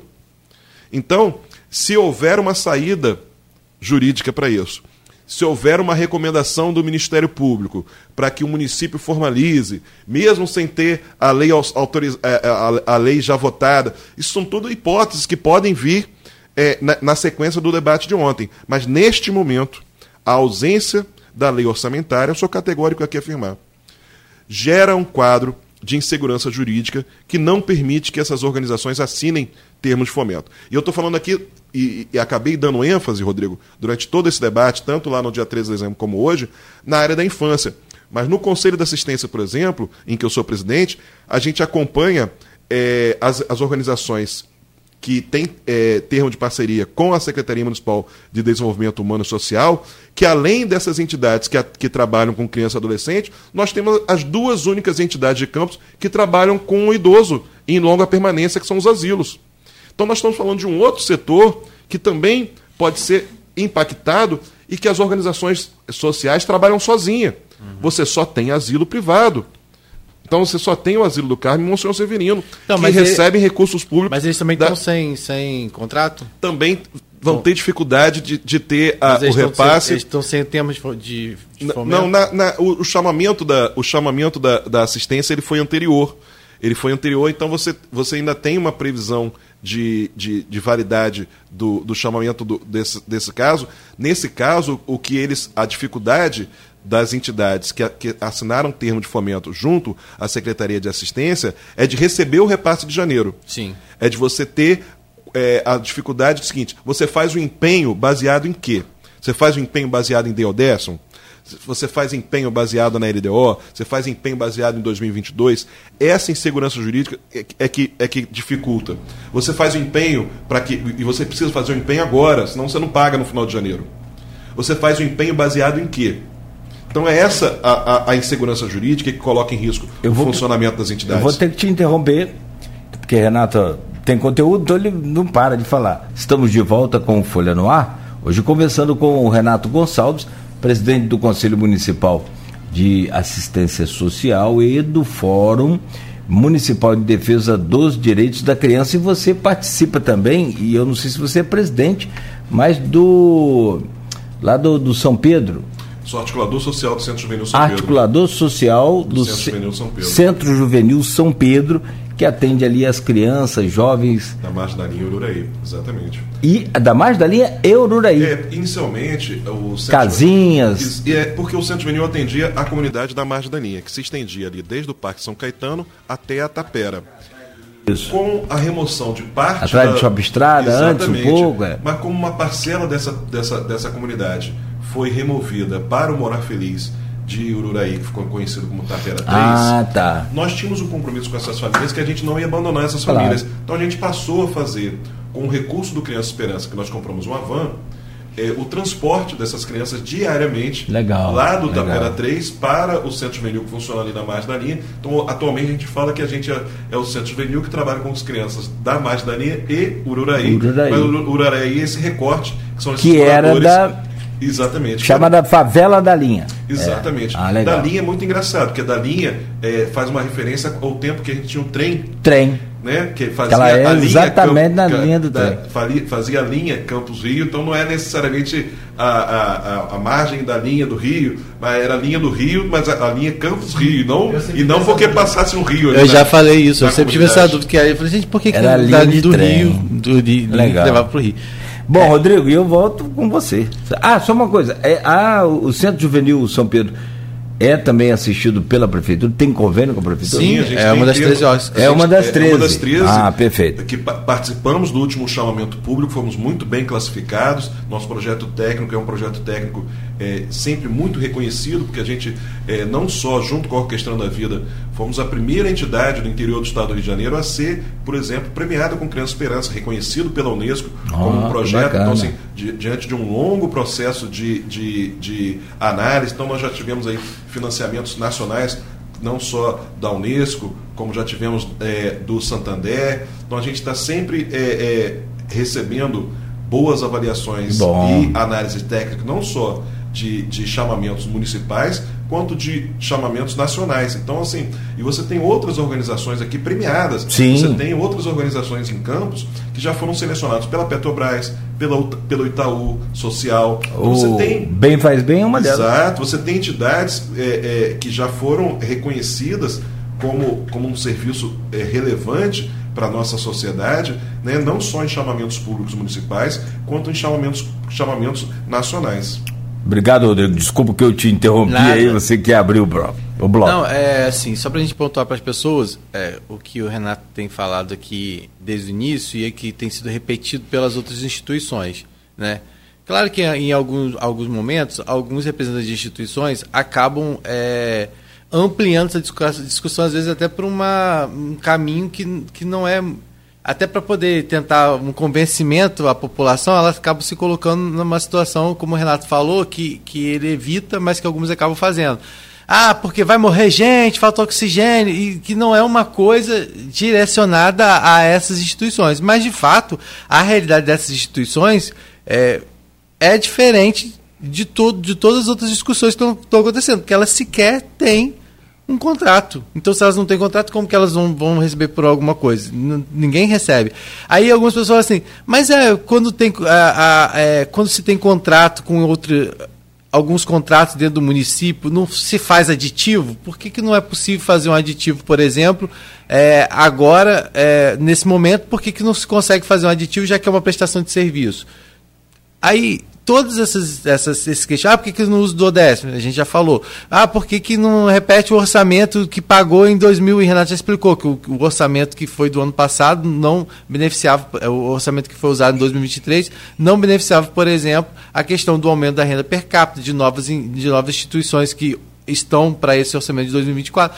Então, assim, tem várias questões. Mas, para tentar é, conseguir um caminho, vamos dizer assim, é, mais neutro, sem que as pessoas fiquem apontando, ah, porque está beneficiando o governo, está beneficiando a oposição, o caminho é o que? A justiça ou o Ministério Público nesse caso. E aí ontem teve uma reunião no Ministério Público justamente para poder se pontuar de fato qual é a realidade, o que pode e o que não pode ser feito em relação a essas instituições. E pelo que é, ficou divulgado pelo Ministério Público, o entendimento é que realmente, para essas instituições, o que cabe é a votação da lei orçamentária anual. E é isso que eu queria que o Renato falasse, que o Renato esteve ontem nessa reunião acompanhando, queria que, é, entender a dinâmica, né? Ou seja, porque já, já a abertura do inquérito civil público por parte do, é, do Ministério Público, né, da Promotoria é, de Tutela Coletiva da Infância e Juventude, acho que logo no dia seguinte que você esteve aqui, quando começou a pipocar, acho que logo no dia seguinte, a doutora Nick já abriu esse inquérito civil público, e aí, desde então, ela vem recolhendo é, informações tanto da Câmara quanto por parte da Prefeitura, pedindo ofícios, né? E a última vez, se eu me disse, a, a- o próprio a assessoria do Ministério Público disse que ela já estava com 11 peças para Sim, analisar. E ontem na reunião a gente também foi informado que foi instaurado um inquérito civil público pela tutela coletiva da infância e pela tutela coletiva através da doutora Maristela. Ah, é? E já havia. Então, é isso que eu ia falar. É, a- Quem participou dessa reunião, como surgiu essa reunião? Foi uma coisa provocada por vocês? Foi o Ministério Público que provocou? Qual era o objetivo dela? Eu queria que você fizesse um resumo e falasse o que, que aconteceu. Então, o Fórum eh, da Sociedade Civil da Infância, né, do Direito da Criança e do Adolescente, já vem se reunindo desde o final de, de, de 2023, né, desde dezembro, desde a da nossa entrevista aqui no dia 13 de dezembro, eh, se articulando, indo à Câmara dos Vereadores, indo a reuniões, se articulando em defesa da votação da LOA, entendendo que esse é o caminho para que, eh, das- que desse segurança jurídica a todos os envolvidos. Então a gente já vinha nessa trajetória. Ao longo dessa trajetória, outros conselhos de políticas públicas foram se somando. Então a gente veio a, a, a sociedade civil do Conselho Municipal de Assistência, você veio a sociedade civil e demais conselheiros do Conselho Municipal de Saúde, você teve num, num, num, num, terceiro momento o Conselho Municipal da Pessoa com Deficiência, o Conselho Municipal do Idoso, você teve o Conselho Municipal é, da Educação, que foram se somando. Quando foi essa semana, nós nos reunimos na sede do Conselho Municipal de Saúde, que fica nos altos da Secretaria de Saúde, é, esse conjunto de atores, esse, todos esses conselhos de políticas públicas, para fazer uma avaliação do, do, do, do movimento, para fazer uma avaliação do que, estava, do que estava acontecendo e de qual seria o próximo passo.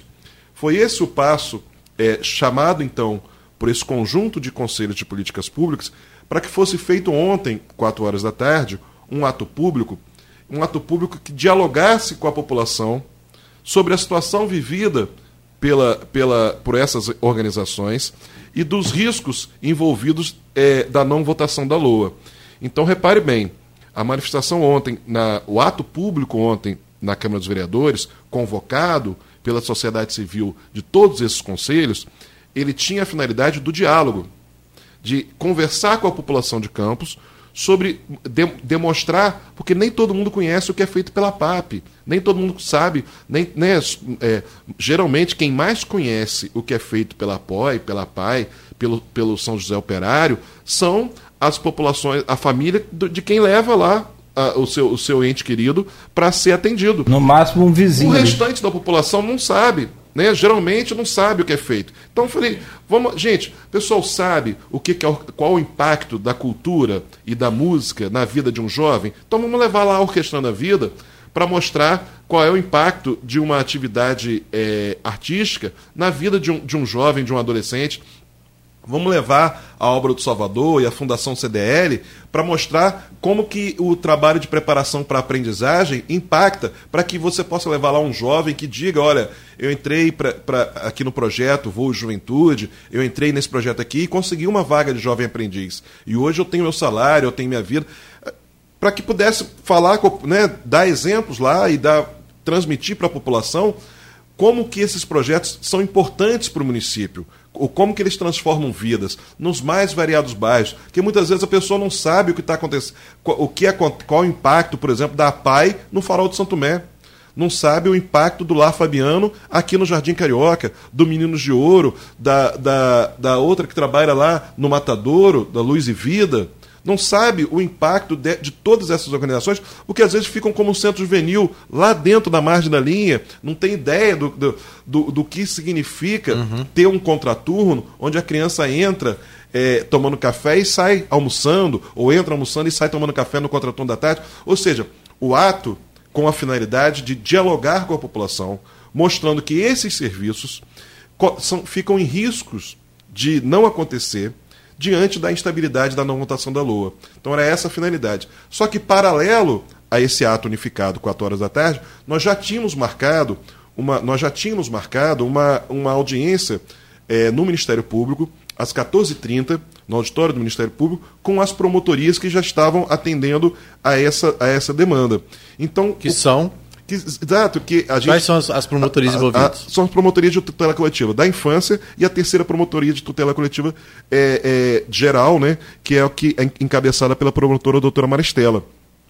Todas as duas já têm inquéritos civis é, instaurados a, para apurar. E ontem foi informado pela doutora Maristela, inclusive, que já havia uma recomendação desde dezembro a terceira promotoria, a terceira promotoria de tutela coletiva já tinha feito para a Câmara dos Vereadores uma recomendação de que a LOA seja votada, diante da constatação da promotoria dos riscos para a população, porque a terceira promotoria atende né, a, não só a, não não não está restrita somente à, à infância, mas a, reconhece os serviços prestados por exemplo, ao idoso, a pessoa, a, aos, a, as pessoas em situação de rua. Então, a todas essas entidades que também trabalham com, com essas é, populações vulneráveis e que também são envolvidas na discussão orçamentária. Então, já havia no Ministério Público uma recomendação para que fosse votada para que fosse votada a LOA. Então, nós fomos é, o conjunto, né, digamos assim, as, as lideranças tanto da, da, do Conselho Municipal de Assistência quanto do Conselho Municipal da Criança, já estavam convocadas a estar presente às 14h30 no, no, no Ministério Público. Como a reunião se prolongou muito, porque esse é um debate que precisa ser muito bem explicado, quando o ato público começou na, na Câmara dos Vereadores às 4 horas, a, a grande parte das lideranças dessas, dessas OSCs e, do, e desses conselhos ainda estava lá no Ministério Público. E aí começou uma série de, de, de, de uso da palavra no carro de som na frente das câmaras, da Câmara dos Vereadores, nem sempre dentro desse espírito de dialogar com a população. Nem sempre, então a gente teve discurso lá, e o Rodrigo estava lá é, é, também cobrindo é, esse ato público. Então, assim, você tinha falas muito ponderadas, né, que vinham de, de, de das, pessoas... das, organizações uhum. e de pessoas que estão preocupadas em resolver esse impasse. E outros discursos inflamados, nem, que, nem sempre ponderados. É, que, tipo, animador de auditório. E que, não, e que não colaboram com a resolução desse conflito. A gente entende que não, não vai sair desse impasse sem o diálogo. Então é preciso. E, e nós da sociedade civil, representantes dessas organizações e é, ocupando é, é, é, posições tanto no Conselho de Assistência, quanto no Conselho de Saúde, quanto em todos esses conselhos de políticas públicas, nós temos um profundo respeito, porque a gente não trabalha com a negação da política. A gente tem um profundo respeito pela Câmara dos Vereadores, pelo Executivo, pelos secretários municipais. A gente aqui não faz a negação da política. A gente faz a, a apologia para que os órgãos públicos funcionem. E aí a gente entende que o caminho desse debate é o, é o, é o debate é, é você colocar é, em discussão a lei orçamentária. A gente entende que esse impasse que a gente vive nesse momento hoje é exatamente não ter discutido a LOA. Porque se tivesse discutido, inclusive com a sociedade civil, o que a oposição alega que é, é, a peça orçamentária não atende, seria um debate de toda a sociedade hoje. Se, então, entende? A, a, a gente perdeu o bonde da história lá atrás, porque a gente podia estar discutindo, sim, a revitalização do centro da cidade, a bolsa universitária.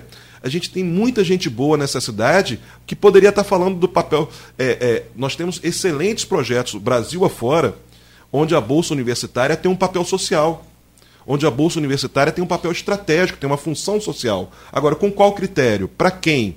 É estratégico para o município? Para quais carreiras? Nós já tivemos em Campos bolsa universitária que financiava é, faculdade de, de é, direito internacional, assim, coisas assim que não tinham nenhuma relação com, com o que é estratégia municipal. Falta professor de química, física e biologia, mas você não tinha licenciatura sendo com bolsa para licenciatura. Então, assim. Os critérios para seleção exato, também então, dos assim, beneficiados, dentro, muitas é, vezes eram. Eu acho isso, Cláudio, é fundamental, não é um, não, não é um debate menor mas vamos, vamos discutir. A, a Bolsa Universitária tem que estar dentro de um projeto é, pedagógico do município, em que a gente vai discutir desde a, do, do, ensino fundamental, que é prerrogativa do município, dentro da, da lei é, é, de diretrizes e bases da educação, que aquilo que é maior de, de responsabilidade do município, que é o, a, a pré-escola e, e, a, e a educação básica, até chegar se o município tem pernas ou não, se a gente já tem uma educação básica de qualidade que permita a gente discutir bolsa universitária?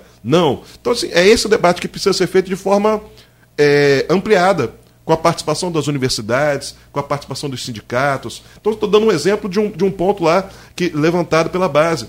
Outro ponto de, pela, pela oposição, outro ponto levantado da, da, da, da questão dos, dos aposentados, um debate importantíssimo de valorização do, do servidor importantíssimo, mas esse debate tem que ser público. Esse debate tem que chamar o conjunto dos representantes dos servidores, dos aposentados, uhum. para estarem lá discutindo. E aí fazer isso agora, é, também como está sendo proposto até fevereiro, isso está provado que, infelizmente, não, é, não cabe, pelo menos dentro da perspectiva que vocês precisam. Que, por exemplo, a audiência que trataria sobre específico sobre a pauta relacionada a essas entidades, ela seria em 7 de fevereiro. Quer dizer, ela seria não, ela está marcada para 7 de fevereiro, né? Entenda, Rodrigo, a lei de responsabilidade fiscal e todos os mecanismos que prevêem a audiência pública para é, discutir as leis orçamentárias, elas visam a participação da sociedade de forma a contribuir com a lei orçamentária e contribuir no seu debate para que ela seja aprovada, né, para que ela seja discutida. Nunca que uma audiência pública seja usada para postergar. O que a gente está vendo é esse fracionamento e esse agendamento da discussão é, junto né, dessas audiências públicas. É, é como se você estivesse se utilizando de uma discussão que tinha que ter acontecido lá atrás para postergar o debate, visando, é, é, é, é, podendo causar, inclusive, o atraso da própria política. Se você pensar que você vai discutir a questão da educação, mas o ano letivo precisa começar. É, geralmente, as secretarias municipais de educação Brasil afora utilizam os meses, eh, os dias de dezembro, né, aquele recesso entre Natal e Ano Novo, e o mês de janeiro, para fazer pequenos reparos, para fazer limpeza, para fazer eh, pintura. Se você imaginar que esses empenhos podem estar sendo atrasados, você vai prejudicar própria, o próprio retorno do, do calendário escolar agora em, em fevereiro. Então, estou dizendo assim: será que discutir qualidade da educação atrasando a própria educação?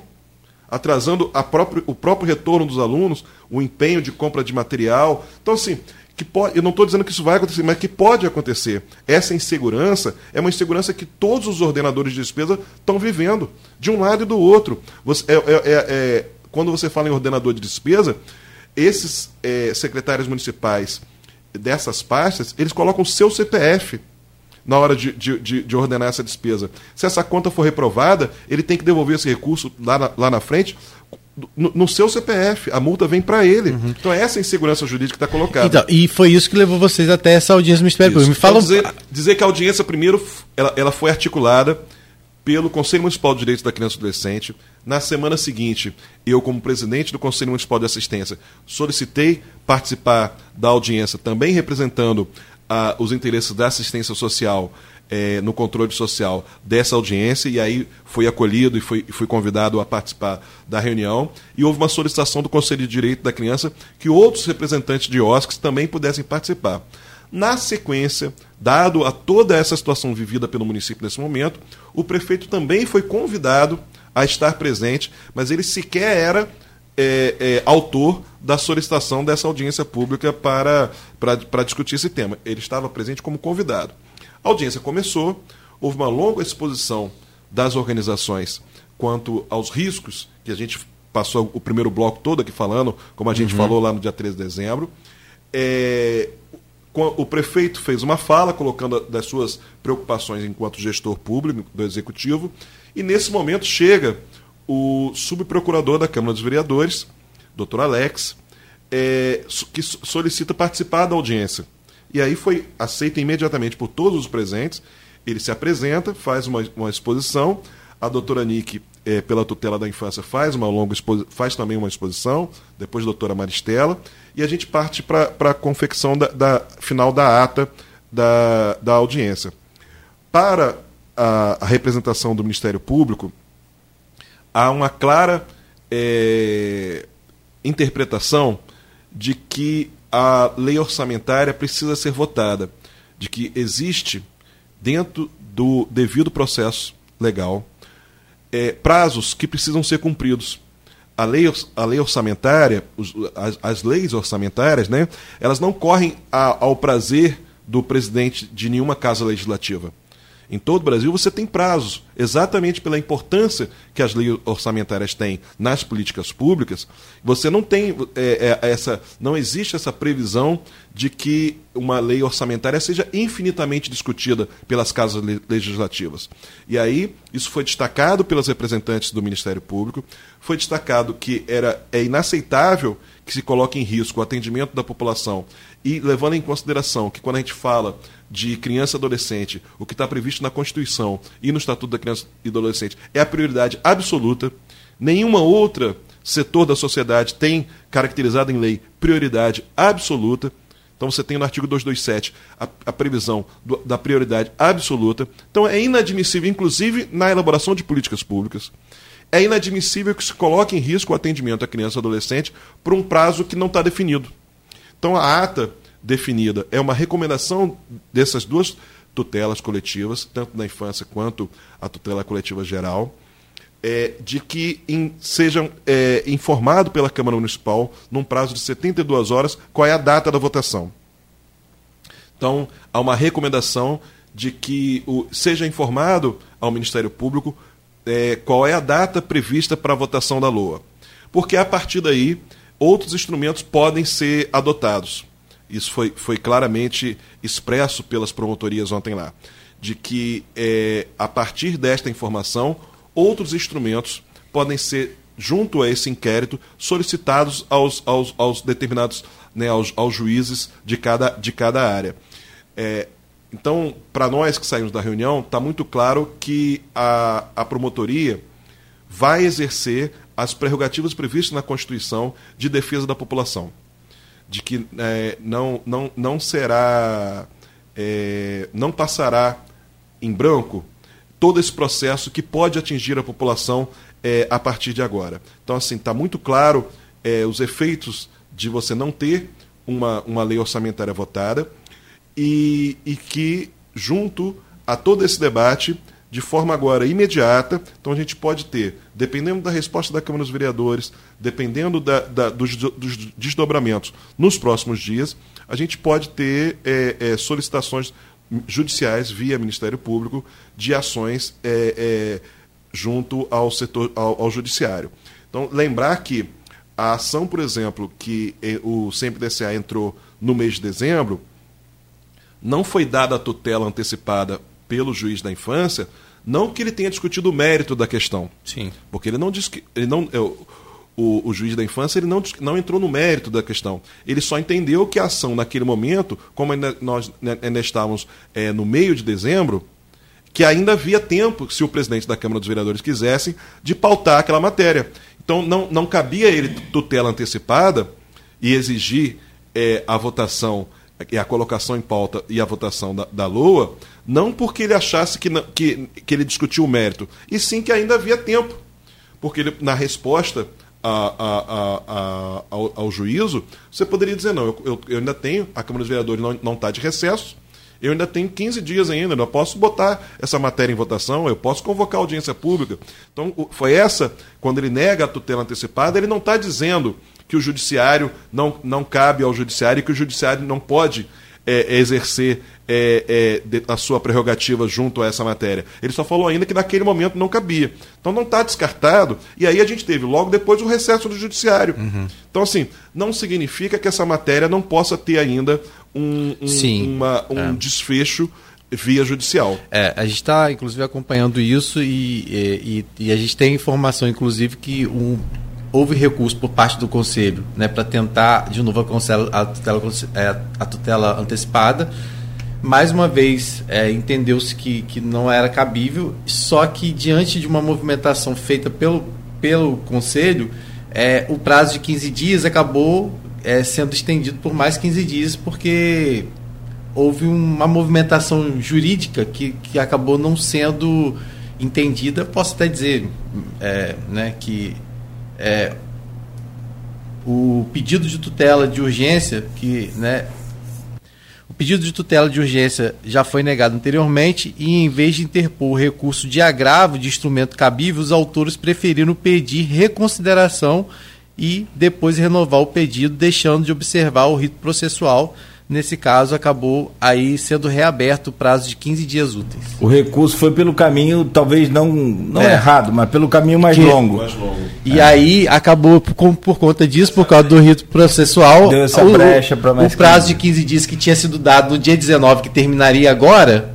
e aí são 15 dias úteis, pelo úteis, que eu entendi. É. Né? Aí o prazo que tinha sido dado de 15 dias úteis até agora, no caso, terminaria ontem, né? É. Se for calcular, é, agora é, tem, foi estendido esse prazo. Estou falando de um. É, e não, e de só uma, deixar de uma ação. E só deixar que, claro que, que, que, não tem decisão final ainda. Continua. E, ela é de uma ação na vara da infância porque diz respeito às organizações que atendem crianças e adolescentes. O que não quer dizer, por exemplo, que esse inquérito já instaurado, por exemplo, na, na tutela coletiva. Não, já existem outros três mandatos de segurança impetrados, inclusive pelo Conselho inclusive pelo Conselho Municipal da Infância, é, pelo Conselho de Promoção dos Direitos da Criança e do Adolescente, do adolescente tem uma, também um mandato de segurança na segunda vara de Campos. Já tem, direto o Conselho já entrou. E além desse, tem outros dois mandatos de segurança é, em outras varas é, já que já foram entrados. É, ontem a gente teve várias pessoas na, no, no ato público já falando em ação coletiva, em ação popular organizações que já, já disseram que vão, vão entrar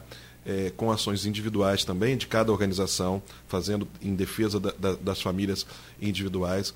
O que a gente. Então a gente tem uma possibilidade de que essa discussão caminhe para um desfecho judicial. Vou dizer a você que, do ponto de vista da, da discussão da política pública, é o caminho mais é, indesejado.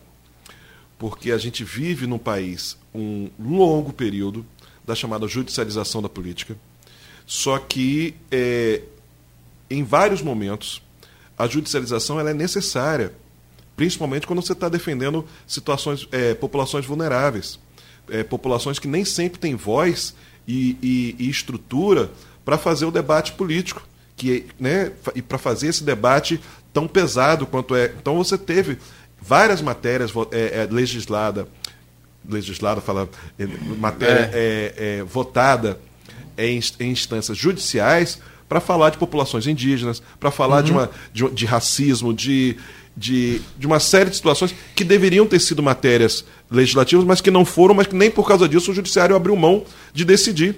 Porque entende que não pode, diante da inércia, ele não pode também ficar calado. Então, nós estamos diante de um exemplo de que a inércia pode permitir, sim, que o, o judiciário atue. Agora, a gente precisa dizer o seguinte: é, será que a discussão orçamentária, que é uma prerrogativa é, exclusiva, né, é, básica do, da, das casas legislativas e em algum momento com a sociedade civil, como por exemplo na audiência pública, será que a gente vai é, é, é o caminho mais interessante para que você tenha uma decisão judicial que precisa determinar que isso seja para que, que, esse rito seja cumprido. É, nem então, se sabe se vai determinar também. Exato, é, mas assim, na verdade não tem garantia que, que, a justiça vai determinar isso é, ou aquilo. É, hoje a gente tem muito mais perguntas que respostas. Eu vejo muito muita mais. gente, muita gente comentando, é, apontando caminhos. Até lá no a gente tem o, o grupo do, do blog Opiniões e também aqui desse programa falando lá, onde algumas pessoas têm opinado. E aí a gente às vezes nem reproduz todas as opiniões, porque é, é são situações muito. É, é, bom deixar claro, Rodrigo, se você me permite, Sim. desculpa. O nosso papel aqui, e aí é uma diretriz do grupo, é não inflamar em momento algum esse tipo de situação. A gente tem uma série de informações que não vão acrescentar absolutamente é isso, nada. E você não vai pegar nenhuma declaração tanto dos, dos, dos dirigentes de organização vai melhorar que vieram, a situação. que vieram é. aqui no Folha no Ar, quanto em declarações públicas, quanto em atos públicos, quanto em, em nenhum da parte da, da, sociedade civil, dos órgãos de classe, de Sim. todos. Você não vai pegar é, é, afirmações inflamadas e nem com conteúdos de, adjetivando A ou B. O nosso apelo, e que a gente reproduziu isso, tanto para a prefeitura quanto para o grupo de oposição da mesa, composto pela mesa diretora ampliada da Câmara Municipal. O apelo nosso sempre foi pelo diálogo e pela discussão. O apelo que a gente fez para o grupo dos vereadores permanece o mesmo. A gente chama tanto os vereadores da base quanto os vereadores da oposição que possam compor, quanto líder né, da, da, da, do, do, município, os, o prefeito, que possam sentar e conversar e buscar o diálogo. Ele, ele, ele já era necessário em dezembro, agora é mais do que nunca. Algumas posições, algumas posições de um lado e do outro não ajudam, como o Rodrigo colocou. Sim. Algumas, algumas considerações, tanto de, de, de secretários quanto de, de alguns é, integrantes da bancada de oposição, são algumas afirmações que jogam para a galera, que mais inflamam. É como se a gente já tivesse em período eleitoral. Então, como se já tivesse é, trabalhando com aquela questão da, da, da, da fazendo vídeo de 30 segundos para as redes sociais. A gente entende que o momento não é esse. Não cabe, nesse momento, antecipar a disputa eleitoral. A gente está falando de, de, um, de, um, de, um, de uma peça orçamentária que é fundamental para que o município funcione para um conjunto de pessoas que muitas vezes nem votar vão, né? como a gente está falando de crianças e adolescentes e muitos idosos. Então, assim, é, a gente está falando de direitos constitucionais garantidos, direitos fundamentais, de pessoas que não estão nesse debate partidário. Não estão, não estão, ainda não entraram no período. A população em geral só começa a pensar a eleição normalmente em agosto, setembro, às vésperas do, do, do período eleitoral. Então não cabe antecipar para agora, para o mês de janeiro, um debate eleitoral. Então o apelo que a sociedade civil faz, que nós, do Fórum da Sociedade Civil dos Direitos da Criança e Adolescente fazemos, é um apelo pelo entendimento. Sabe, Cláudio Rodrigo? não é, a gente não vai cair nessa armadilha de, de fla-flu. A gente não vai cair nessa, nessa cilada de, de adjetivar A ou B, de, de caracterizar fulano como, como sendo isso ou aquilo outro. É, esse debate parece um debate de quinta série, não é o debate que nós vamos fazer. É, e, e, se em algum momento acontece por parte de algum representante que não generalize também, né? Porque o problema das pessoas é que às vezes generalizam, né? Quando é, falam da, de, dessas 13 OSCs, por exemplo. Né? O que complica muito o cenário, só para é, é, contextualizar, é que as pessoas veem, às vezes, o leão à frente disso, né? E do conselho, né? E aí as pessoas não entendem que isso. Que o conselho é paritário, é... só para dizer você, por exemplo, hoje. Porque, é, porque o Leão plenária... é um vereador de oposição, Sim. né? De, de, de base, né, de situação, que está fora da, da bancada, porque está ocupando a Sim, Fundação Municipal da Infância e Juventude. E presidente do conselho, e... só que no mandato que acaba agora. Então, assim, a gente teria ontem uma plenária é, do Conselho de Direito da Criança, já para renovar a diretoria para o próximo biênio, e o mandato agora do Conselho de Direito da Criança é da sociedade civil. Nós vamos ter agora, já na próxima semana, um novo presidente do Conselho Municipal, só porque. E, porque é assim, porque você tem. Você intercala uhum, paritariamente. Então, o próximo mandato, por exemplo, do Conselho de Direito da Criança é da sociedade civil. É, eu posso te fazer duas, duas perguntas, só para fechar minha parte aqui? Não, e pode fechar o programa também. E fechar também? Vamos lá. É, eu, eu, gostaria de ouvir duas visões suas, do, dois depoimentos seus, no, em dois sentidos. Um, a visão sobre a possibilidade, e que possibilidade é essa, disso ser resolvido semana que vem. Hoje é sexta, não dá mais tempo. Olha... A outra visão, que aí eu quero te pedir, é se isso não for resolvido, que talvez seja mais fácil aí agora de sim de ver, né, de ter essa visão nesse momento. Como é que essas instituições vão ficar sem a verba a partir de agora? Então, nós temos uma expectativa, dado a todos os bastidores que a gente ouve de um lado e do outro, de que essa situação se resolva é, na próxima semana é, com, a, com a com recomposição desses grupos. O entendimento né, de todos os grupos que é fundamental uma saída honrosa para essa discussão, uma saída honrosa que é, coloque os, os, os, temas levantados pela oposição e o interesse da, da, da situação é, com a votação da LOA. E que esses pontos sejam explicitados e votados né, conforme o rito é, parlamentar exige, que é você apresentar, discutir, levantar e fazer. Então a gente tem esperança de que isso possa acontecer na próxima semana. É, a informação que a gente tem é que vários vereadores, né, tanto da bancada governista quanto da bancada da oposição, vêm trabalhando nas últimas semanas pela é, composição, buscando uma saída. Embora muitas vezes no microfone possam estar lá falando, né, para o seu público, para os seus eleitores, mas nos bastidores já vem trabalhando para que possa ter uma saída para essa, para essa, para essa para esse dilema. Inclusive ontem teve um ensaio disso, né? De, houve troca de mensagens é, por parte do vereador, tanto por parte de Vladimir com Marquinhos, apesar de não ter avançado a conversa, mas a gente tem essa informação confirmada, inclusive pelo próprio prefeito, de que houve uma tentativa de conversa pela parte dos dois de diálogo. Que, é, né? que faz parte da política sim, mesmo, sim. Que, é, que é do universo da política e não cabe a gente criminalizar, não, faz parte da política uhum. sim, tanto debate. Não, só para deixar claro, houve uma troca de mensagem Isso. entre eles, mas que não avançou. Entendeu? Não, e a gente já vinha recebendo de vários parlamentares esse comentário, calma, a gente está trabalhando, né, tanto de um lado quanto do outro. Não, olha, não, não, não, não se deixem levar só pelo debate que está é. sendo feito na, na tribuna. Não porque... só na tribuna, né? Porque quando está na tribuna, ainda. É, o problema é quando se extrapola de lá e a gente tem visto debates muito tristes, muito fora da realidade né, do que deveria ser esse momento, né? Que é um momento de, de, de né, de tensão. É o tal do discurso para bolha. É. Isso, Me responde a segunda outro, pergunta. A segunda favor. pergunta é uma, é, uma, é uma preocupação, Cláudio, mais é, séria. Por quê? Hoje, é, todas essas 16 organizações, que nós estamos falando três, 13 somente do, do Conselho da Criança, mas quando a gente amplia para os outros conselhos, você tem uh, os asilos, o São José Operário, você tem, você tem um, um grupo maior. Então você pode, possivelmente aí, a Casa Irmãos de Solidariedade, você pode, juntar, você pode chegar aí a um grupo de 20 organizações sociais uhum. que trabalham em termos de parceria com o município. É, do ponto de vista fiscal, é, todas essas entidades já têm obrigações trabalhistas para o mês de janeiro. O mês de janeiro está em curso, você tem encargos que você tem que pagar.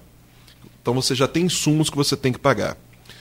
Não ter empenho até o próximo dia 18, 20, e que você pode pagar depois, se você já tiver empenho, termo assinado, mesmo que acabe janeiro, você vai conseguir receber na primeira semana de fevereiro, você conseguiria receber se você já tivesse feito a assinatura do termo e o empenho, para aqueles que já têm termo assinado, pelo menos o empenho agora em janeiro. Se você não tiver isso, você cria uma bola de neve que pode levar ao fechamento dessas entidades. Por quê? Isso não é terror, não, né, Renato? Não, não. Qualquer. Boa, Rodrigo, qualquer boa. pessoa. Não, qualquer Mas é pessoa. É lógico, é bem lógico. Qualquer é. pessoa é o seguinte. O, o, o, do ponto de vista trabalhista, Rodrigo, você tem hoje o e-social. Se as entidades tivessem, por exemplo, que demitir os seus colaboradores, isso tem um prazo lá em dezembro. E você, você, você não pode fazer esse processo de rescisão dos contratos agora, no mês de janeiro, com um mês em andamento o, mês em andamento já gerou um, um, passivo trabalhista, já gerou um passivo com alimentação, já gerou um passivo com as empresas fornecedoras de serviço público de água, energia, internet. Então, já gerou. Então, você já tem uma, um, um passivo financeiro que já foi um compromisso financeiro já assumido por essas 20 organizações. Então, você tem já despesas, e aí, quando é, toda essa história terminar dependendo do prazo que essa história terminar, você já tem um passivo em cada organização dessa de 50 a 100 mil reais, então, exemplo, que é o custo mensal. Quando bota para 7 de fevereiro, então isso é in, totalmente inviável. Vamos supor que, se, que, a última audiência, vamos supor que seja mantida a última audiência até 7 de fevereiro. E se coloca a votação só lá no... A próxima audiência, depois do dia 7 de fevereiro, por, levando em consideração a semana do carnaval, é somente no dia 20 de fevereiro. A primeira pauta desimpedida, que é o que fala o regimento, é, então, fazendo uma, uma leitura, né, a primeira pauta desimpedida depois do dia 7 de fevereiro seria no dia 20. Então, se você imagina, se você vota a Lua no dia 20. E ainda tem que ser sancionado e publicado. Vai a sanção, ainda tem os vetos, toda a discussão dos. Do, tudo isso, você vai para março. Então você imagina cada uma dessas 20 organizações que eu estou falando com um passivo de 150 a 200 mil reais de dívidas que é, não pode pagar retroativo? Acumulados, exa exatamente isso. Sem termo assinado, você vai pagar retroativo aqui. Você paga dali para frente. Tá, se não está empenhado janeiro, fevereiro, março você falando... não tem como pagar Exato. esse preço. E aí, aí no caso, que teria que ser feito um novo chamamento público para fazer um novo termo de pagamento. Não, você teria que reformular o plano de trabalho. Você poderia usar o chamamento anterior, mas reformular o plano de trabalho a partir, ao invés de 12 meses, para 10 é, meses. Então, exatamente, é, seria exatamente isso, Como se você tivesse E o valor seria tempo, menor ou poderia manter o valor? Mesmo mantendo o valor, mas você não pode retroagir. Você não pode pagar nota fiscal de fornecedor com data de um período que não estava vigente o plano. O dinheiro tem, mas você não consegue fazer o pagamento daquela nota todas são passada. Ruins, todas são ruins. O cenário, todos são ruins. E o que, que a gente está falando? Nós não estamos falando aqui de empresas privadas que têm lucro e que, e que têm capital de giro e que co conseguem absorver é, um, um, durante um determinado período um prejuízo e lá na frente se recuperar. Nós estamos falando de entidades sem fins lucrativos. Ah, e entidades... só para informar, não dá para cancelar uma nota depois de, de, de, de, emitida. Você pode substituir, pode. Para cancelar uma nota é um passo. Você tem hoje o rigor natural é, de expedição de notas, Cláudio. Ele é muito grande. Você tem, um, você tem instruções normativas é, muito é, justas, muito severas com essas organizações. A nossa prestação de contas ela, ela recebe um pente fino tanto das comissões de fiscalização dos conselhos, quanto pela Secretaria Municipal de Orçamento e Controle, quanto depois pelo Tribunal de Contas. Então, assim, o cenário, Cláudio, não é um cenário de terror. É, eu convido a qualquer um que está nos ouvindo, qualquer parlamentar, a visitar os conselhos de políticas públicas ou visitar qualquer uma dessas 20 organizações que vai entender e vai presenciar quais são os dilemas que estão sendo vividos. Então, assim, não é quando a gente fala de política pública, é, é, esse recurso, até chegar na organização social, ele passa por várias etapas, desde a formalização do termo, depois do empenho, depois dessa nota, né, essa NSD vai para a Secretaria de Fazenda, até ser paga, até isso cair na conta da organização, percorre um longo caminho. Então, nós estamos falando, se esse caminho não for percorrido agora em janeiro, janeiro está perdido. Uhum. Depois, fevereiro. Então, assim, nós estamos falando de risco de é, não só de interrupção do atendimento agora, quanto depois de, de, de colocar em risco o resto do ano.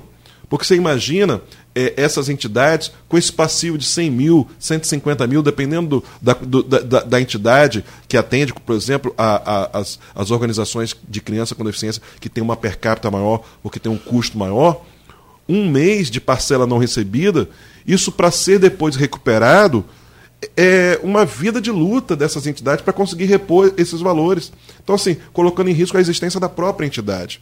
Então, o, o apelo que a gente faz é, que esse, é não permitir que esse cenário se estabeleça. O apelo que a gente faz para todos os envolvidos é que baixem a bola, desinflamem esses discursos, vamos trazer para a mesa de negociação e vamos é, é, é, trazer para o melhor cenário, que é o cenário da lei votada. Uhum. Porque não há de se discutir duodécimos, não há de se discutir alternativas via judicial para poder autorizar a compra. Porque o cenário, o melhor cenário são as instituições funcionando. O executivo funcionando, o legislativo funcionando, as organizações sociais funcionando, e para isso tudo funcionar tem que ter recurso e tem que ter lei orçamentária votada. 9 e 5. 9 e 5, só para terminar. É, então, ontem, do que foi apresentado lá, por exemplo, é, teve um, super, um subprocurador da Câmara lá, o Ministério também público é, confirmou isso também para a gente ontem. Por exemplo, ele chegou com alguma alternativa para vocês? Apresentou? Não para vocês, tipo assim, não, ele apresentou, da Câmara? Não, ele apresentou as justificativas da Câmara dos Vereadores, qual era a justificativa da mesa diretora para não ter colocado a, a LOA em votação, apresentando que havia inconsistências né, e pontos divergentes na, na lei orçamentária e que essa lei orçamentária teria sido devolvida para o município. Sim. E aí, a, aí entra uma discussão jurídica se o rito de discussão orçamentário cabe ou não devolver o orçamento para, para o executivo. Porque, em tese, você fazendo uma leitura inicial do, tanto do regimento quanto né, da, da, das leis, para, me parece que o, o espaço para discutir é, pontos que são divergentes, pontos que são algumas incongruências que podem ser argumentados do lado do outro, é o plenário.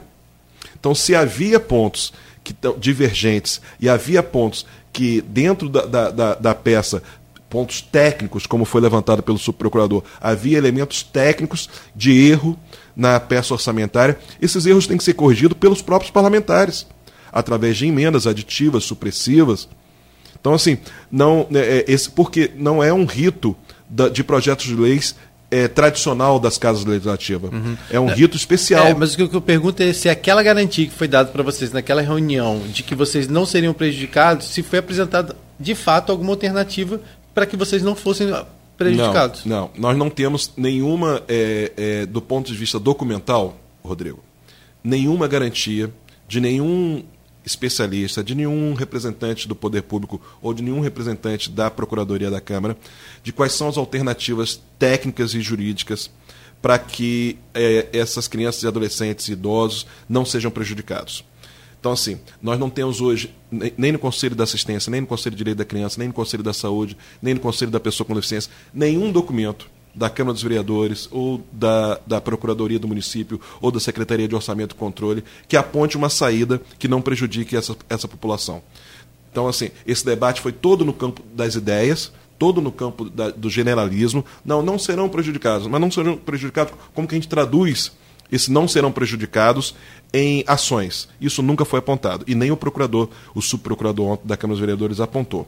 Então, o que, o que o Ministério Público deixou muito claro ontem é, na presença de todos esses, esses representantes, é que é, essa situação é, será é, acompanhada de perto pelo, por esse, pelo, pelo Ministério Público e que as ações serão tomadas é, já diante da, da resposta de, nas próximas 72 horas, que esse prazo já está correndo, são 72 horas é, corridas, não são 72 horas úteis, não, são, nas próximas 72 horas, é, sobre essas, essa argumentação. Então a gente pode ter na próxima semana tanto uma, uma, uma saída, Cláudio, discutida, uma saída de composição entre o grupo da Câmara dos Vereadores e da, e da Prefeitura, quanto decisões judiciais. Então a gente pode ter na próxima semana é, é, é, algumas saídas e eu, né, como representante da sociedade, faço votos de que as instituições funcionem.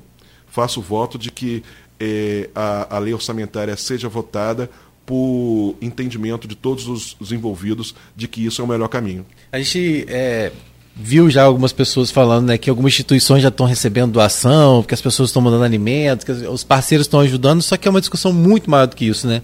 É claro que todo esse trabalho de, de formiguinha que todo mundo está disposto a fazer e dar esse suporte essas instituições, ela tem, tem que acontecer sempre, não é só em momentos como esse de crise. Só que é uma discussão muito maior, que passa muito acima disso, de você né, é, ir lá levar um alimento, levar alguma coisa, né? Então, assim, a gente torce realmente que a nossa proposta em trazer é, tanto você hoje aqui, né, que eu acho que a gente merecia isso, e, inclusive a gente acabou nem falando diretamente do impacto ao, ao, ao Centro de Juvenil São Pedro, né? A gente nem chegou a abordar isso aqui, porque você trouxe uma visão muito ampla, mas né, a gente sabe que você, enquanto articulador social lá do Centro Juvenil, tem sua preocupação específica. Você está falando de uma abordagem muito maior, mas você também tem os seus dilemas próprios, né, do seu próprio, da, da, da, própria instituição, por mais que exista uma mantenedora e tal, mas tem também essa, essa, essa intranquilidade pessoal sua, vamos dizer assim, né? Porque o que, que, você vai fazer também lá? Exato. É porque uh, quando a gente, como mesmo representando o Centro Juvenil São Pedro né, nos, né, nos conselhos de políticas públicas, quando a gente vai para o debate, a gente vai para o debate de construção de políticas. Uhum. Então, assim, extrapola, exatamente como você falou, extrapola os interesses é, exclusivos do Centro Juvenil lá na comunidade da Marginaria. A gente está aqui defendendo, e, e, e, ao longo de todo esse debate, não o interesse somente das nossas 140 crianças e adolescentes atendidas lá no Centro Juvenil, mas das 2 mil atendidas por essas 15 organizações em, em todo o município. Lá, lá então, são 140 é, pelo fundo? Não, pelo, pelo Fundo Municipal da Infância a gente tem 60 né, pelo, pelo, pelo chamamento público, uhum. a gente tem 60 crianças.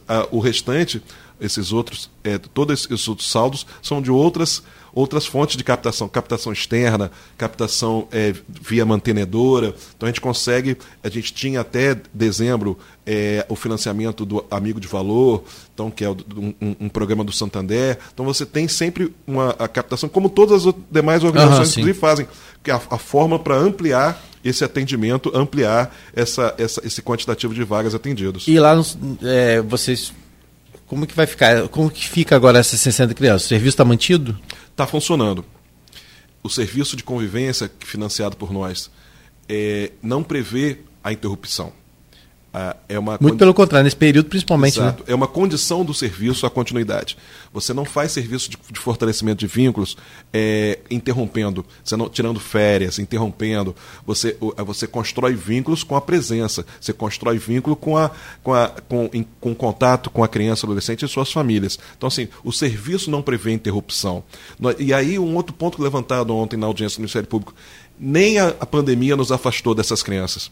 Nós mantivemos o atendimento de diversas modalidades, atendimento online, semipresencial, em pequenos grupos. Em cada fase da pandemia, nós adotamos estratégias para não perder o contato com as crianças, adolescentes e suas famílias. Então entendam bem, o pior desastre sanitário da humanidade não nos afastou dessas crianças. Então, assim, não, ser, não, não pode ser a ausência de discussão da lei orçamentária que vai é, proporcionar esse, essa, essa quebra de vínculos. E ocasionado então, por? Exato. É, é, inadmissível que nenhuma pandemia mundial tenha nos afastado dessas famílias, tenha interrompido esse atendimento. Durante o período de pandemia, nós transformamos os recursos que nós tínhamos em cesta básica, em kit de alimento, em kit pedagógico, entregávamos em pequenos grupos, entre, fizemos é, é, atendimentos individuais, atendimentos online né, por vídeo chamada. Fizemos uma série, nos reinventamos num período em que o BS estava fechada, escola estava fechada, no período em que diversos equipamentos públicos estavam fechados, essas 20 organizações estavam abertas, funcionando de acordo com a bandeira, com uma estratégia diferente para garantir a segurança sanitária, mas funcionando. Então, assim, é inadmissível que a gente possa, nesse momento, correr o risco de quebrar o vínculo com essas crianças e com essas famílias por conta de uma discussão orçamentária. Muito boa a sua entrevista, Renato. Como sempre, parabéns. Espero que esse desejo seu se realize também, porque é o nosso. A gente quer ver a coisa funcionar bem. Independente de juízo de valor que não fizemos em nenhum momento. E sim, né, é, para o bem da, da sociedade, da população, que aí vocês são né, um nível de prioridade, pode colocar assim, muito grande. Você citou Casa Irmãos da Solidariedade, as pessoas precisam de, de, de, de medicamentos e de manter aquele tratamento, né, para não correr riscos também, como tantos outros, mas acho que toda a sociedade, é, toda a população envolvida, comércio, é, trabalhadores, formais, informais, os servidores da prefeitura, que a gente não os sabe idosos, também. Os asilos. Uhum. Sim, os idosos é e os assistidos aí por tantos outros é, é, programas e atendimentos, hospitais, enfim. É, tudo isso que a gente tem no dia a dia. Vamos aguardar. Vamos ver, né? Vamos aguardar. Se... Vamos ver se a missa de Santa Amaro na segunda-feira. Uma coisa eu, eu posso afirmar: Dom Roberto vai falar. Ah, com certeza. 11 horas da manhã. Do, ó, se deixar, cara, a gente vai até meio-dia, mas tem duas coisas que eu acho que é, vão. Pelo menos uma delas vai acontecer daqui para frente. Uma mudança na LDO nova. Na LDO, na, na LDO desse ano, né? Para ano que vem. Eu acredito que os responsáveis, vereadores e, e prefeito, no caso, devem mudar essa questão, principalmente do artigo 60. É, que está é... muito. não está claro. Né? Então eu acho que eu acho que eles vão vai, mudar. Isso vai transbordar. Isso vai. Muitos municípios que estão acompanhando essa discussão aqui em toda a nossa região também vão mudar. Vão passar a ter Ou que seja... necessariamente prever na LDO, que é votada lá no primeiro semestre, mecanismos de o que fazer para executar o orçamento quando a lei orçamentária como, for votada. Como a União tem. Exato. O, como o governo federal tem. Um dispositivo nessa LDO que diz, em caso da LOA não ser votada, claramente, em caso da LOA não Exato. ser votada, usa-se a LDO passada, a, a LOA passada com o um acréscimo da inflação. Ainda dá uma correção ainda. É. Quer dizer, aí você vai ter um campo aberto para poder. É, mas o, o, o, o melhor cenário, ah, tanto para a gente quanto para os demais municípios que, que acompanham essa discussão, é sempre que as instituições funcionem, que o debate seja feito, que a sociedade civil participe ativamente desse debate e a gente possa discutir, porque orçamento, não existe política pública sem orçamento. É, política, é, tudo mais sem orçamento é sonho. Você só transforma em realidade se você tiver orçamento previsto. Então, é, é, essa discussão não é menor. Essa é uma discussão, diria para você, que para as casas legislativas, esse é um momento fundamental. Tanto em todas as esferas, federal, nos estados e nos municípios. Porque sem orçamento não tem, não tem execução de política pública. Então, assim, é, é, quando a gente fala aqui, é, e toda essa reflexão que a gente tem, tem, tem feito, ela tem rebatimentos e ela só é, ela só tem essa, essa gravidade porque ela é muito importante. Perfeito. Então, essa, essa reflexão e esse chamamento que a gente faz aos parlamentares, aos membros do Executivo, que tratem essa questão com a importância que ela tem. Que Santo Amaro nos abençoe. Valeu. Sério, obrigado, tá, Renato? Valeu. Bom é final é de semana. Prazer. prazer sempre nosso. Elogiar aqui, eu acho que é chover molhado, porque o menino é bom mesmo, mas parabenizar o Rodrigo por uma semana de cobertura muito, muito, muito intensa. Veio ainda, Renato, lá no, no, jornal Folha da Manhã de quarta-feira uma, cronologia da novela da Lua. Tá a gente vai desde... repetir, inclusive, ela até, até que se resolva, ela vai ser repetida. Vai ser repetida e acrescentada, Aos claro, novos, fatos, né? novos né? capítulos dessa situação. Parabéns, Rodrigo. E amanhã tem Folha da Manhã impressa. Tem sim, com parte dessa entrevista, com todos esses últimos acontecimentos, desde a audiência pública que não aconteceu pela falta de energia, até esses desdobramentos agora que nós tivemos essa semana, principalmente ontem, né? Claro, com a, os detalhes da reunião no Ministério Público e também do ato na Prefeitura, o ato que teve ontem em frente à Câmara, que o Renato colocou aqui, né, que a legitimidade dele era de fato por parte das as entidades filantrópicas, mas que tiveram infelizmente alguns infiltrados lá que fizeram com que o, o ato pacífico também se, muitas vezes se tornasse é, momentos de ataques que não acrescentam em nada e que acabam se desdobrando em situações lamentáveis, né, que inclusive nas redes sociais, como a gente tem acompanhado muitas vezes, é. né, tanto por parte de um grupo quanto por parte de outro. Então, ah, eu isso operando aquele parar. som lá. Ah, se eu tivesse lá operando aquele som, ligava esse microfone, vá Bom, be...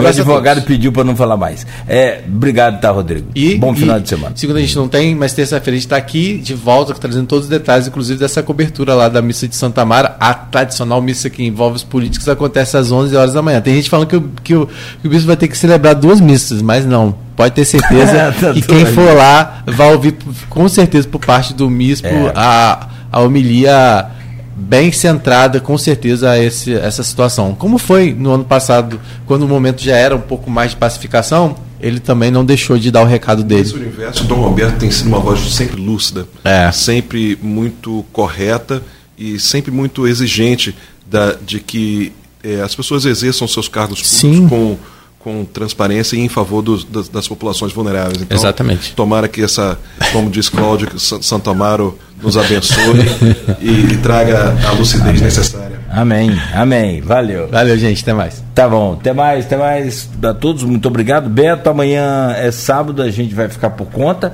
mas na terça-feira estaremos de volta com o Folha no Ar. A todos um bom final de semana. Continue ligado, continue aqui na Folha. A gente segue aqui até meio-dia, só que a partir de agora com muita música e, claro, com todas as informações importantes aí desta sexta-feira. Folha no Ar volta semana que vem no oferecimento de Coagro, Proteus Unimed Campos, Laboratório Plínio Bacelar e Vacina Plínio Bacelar.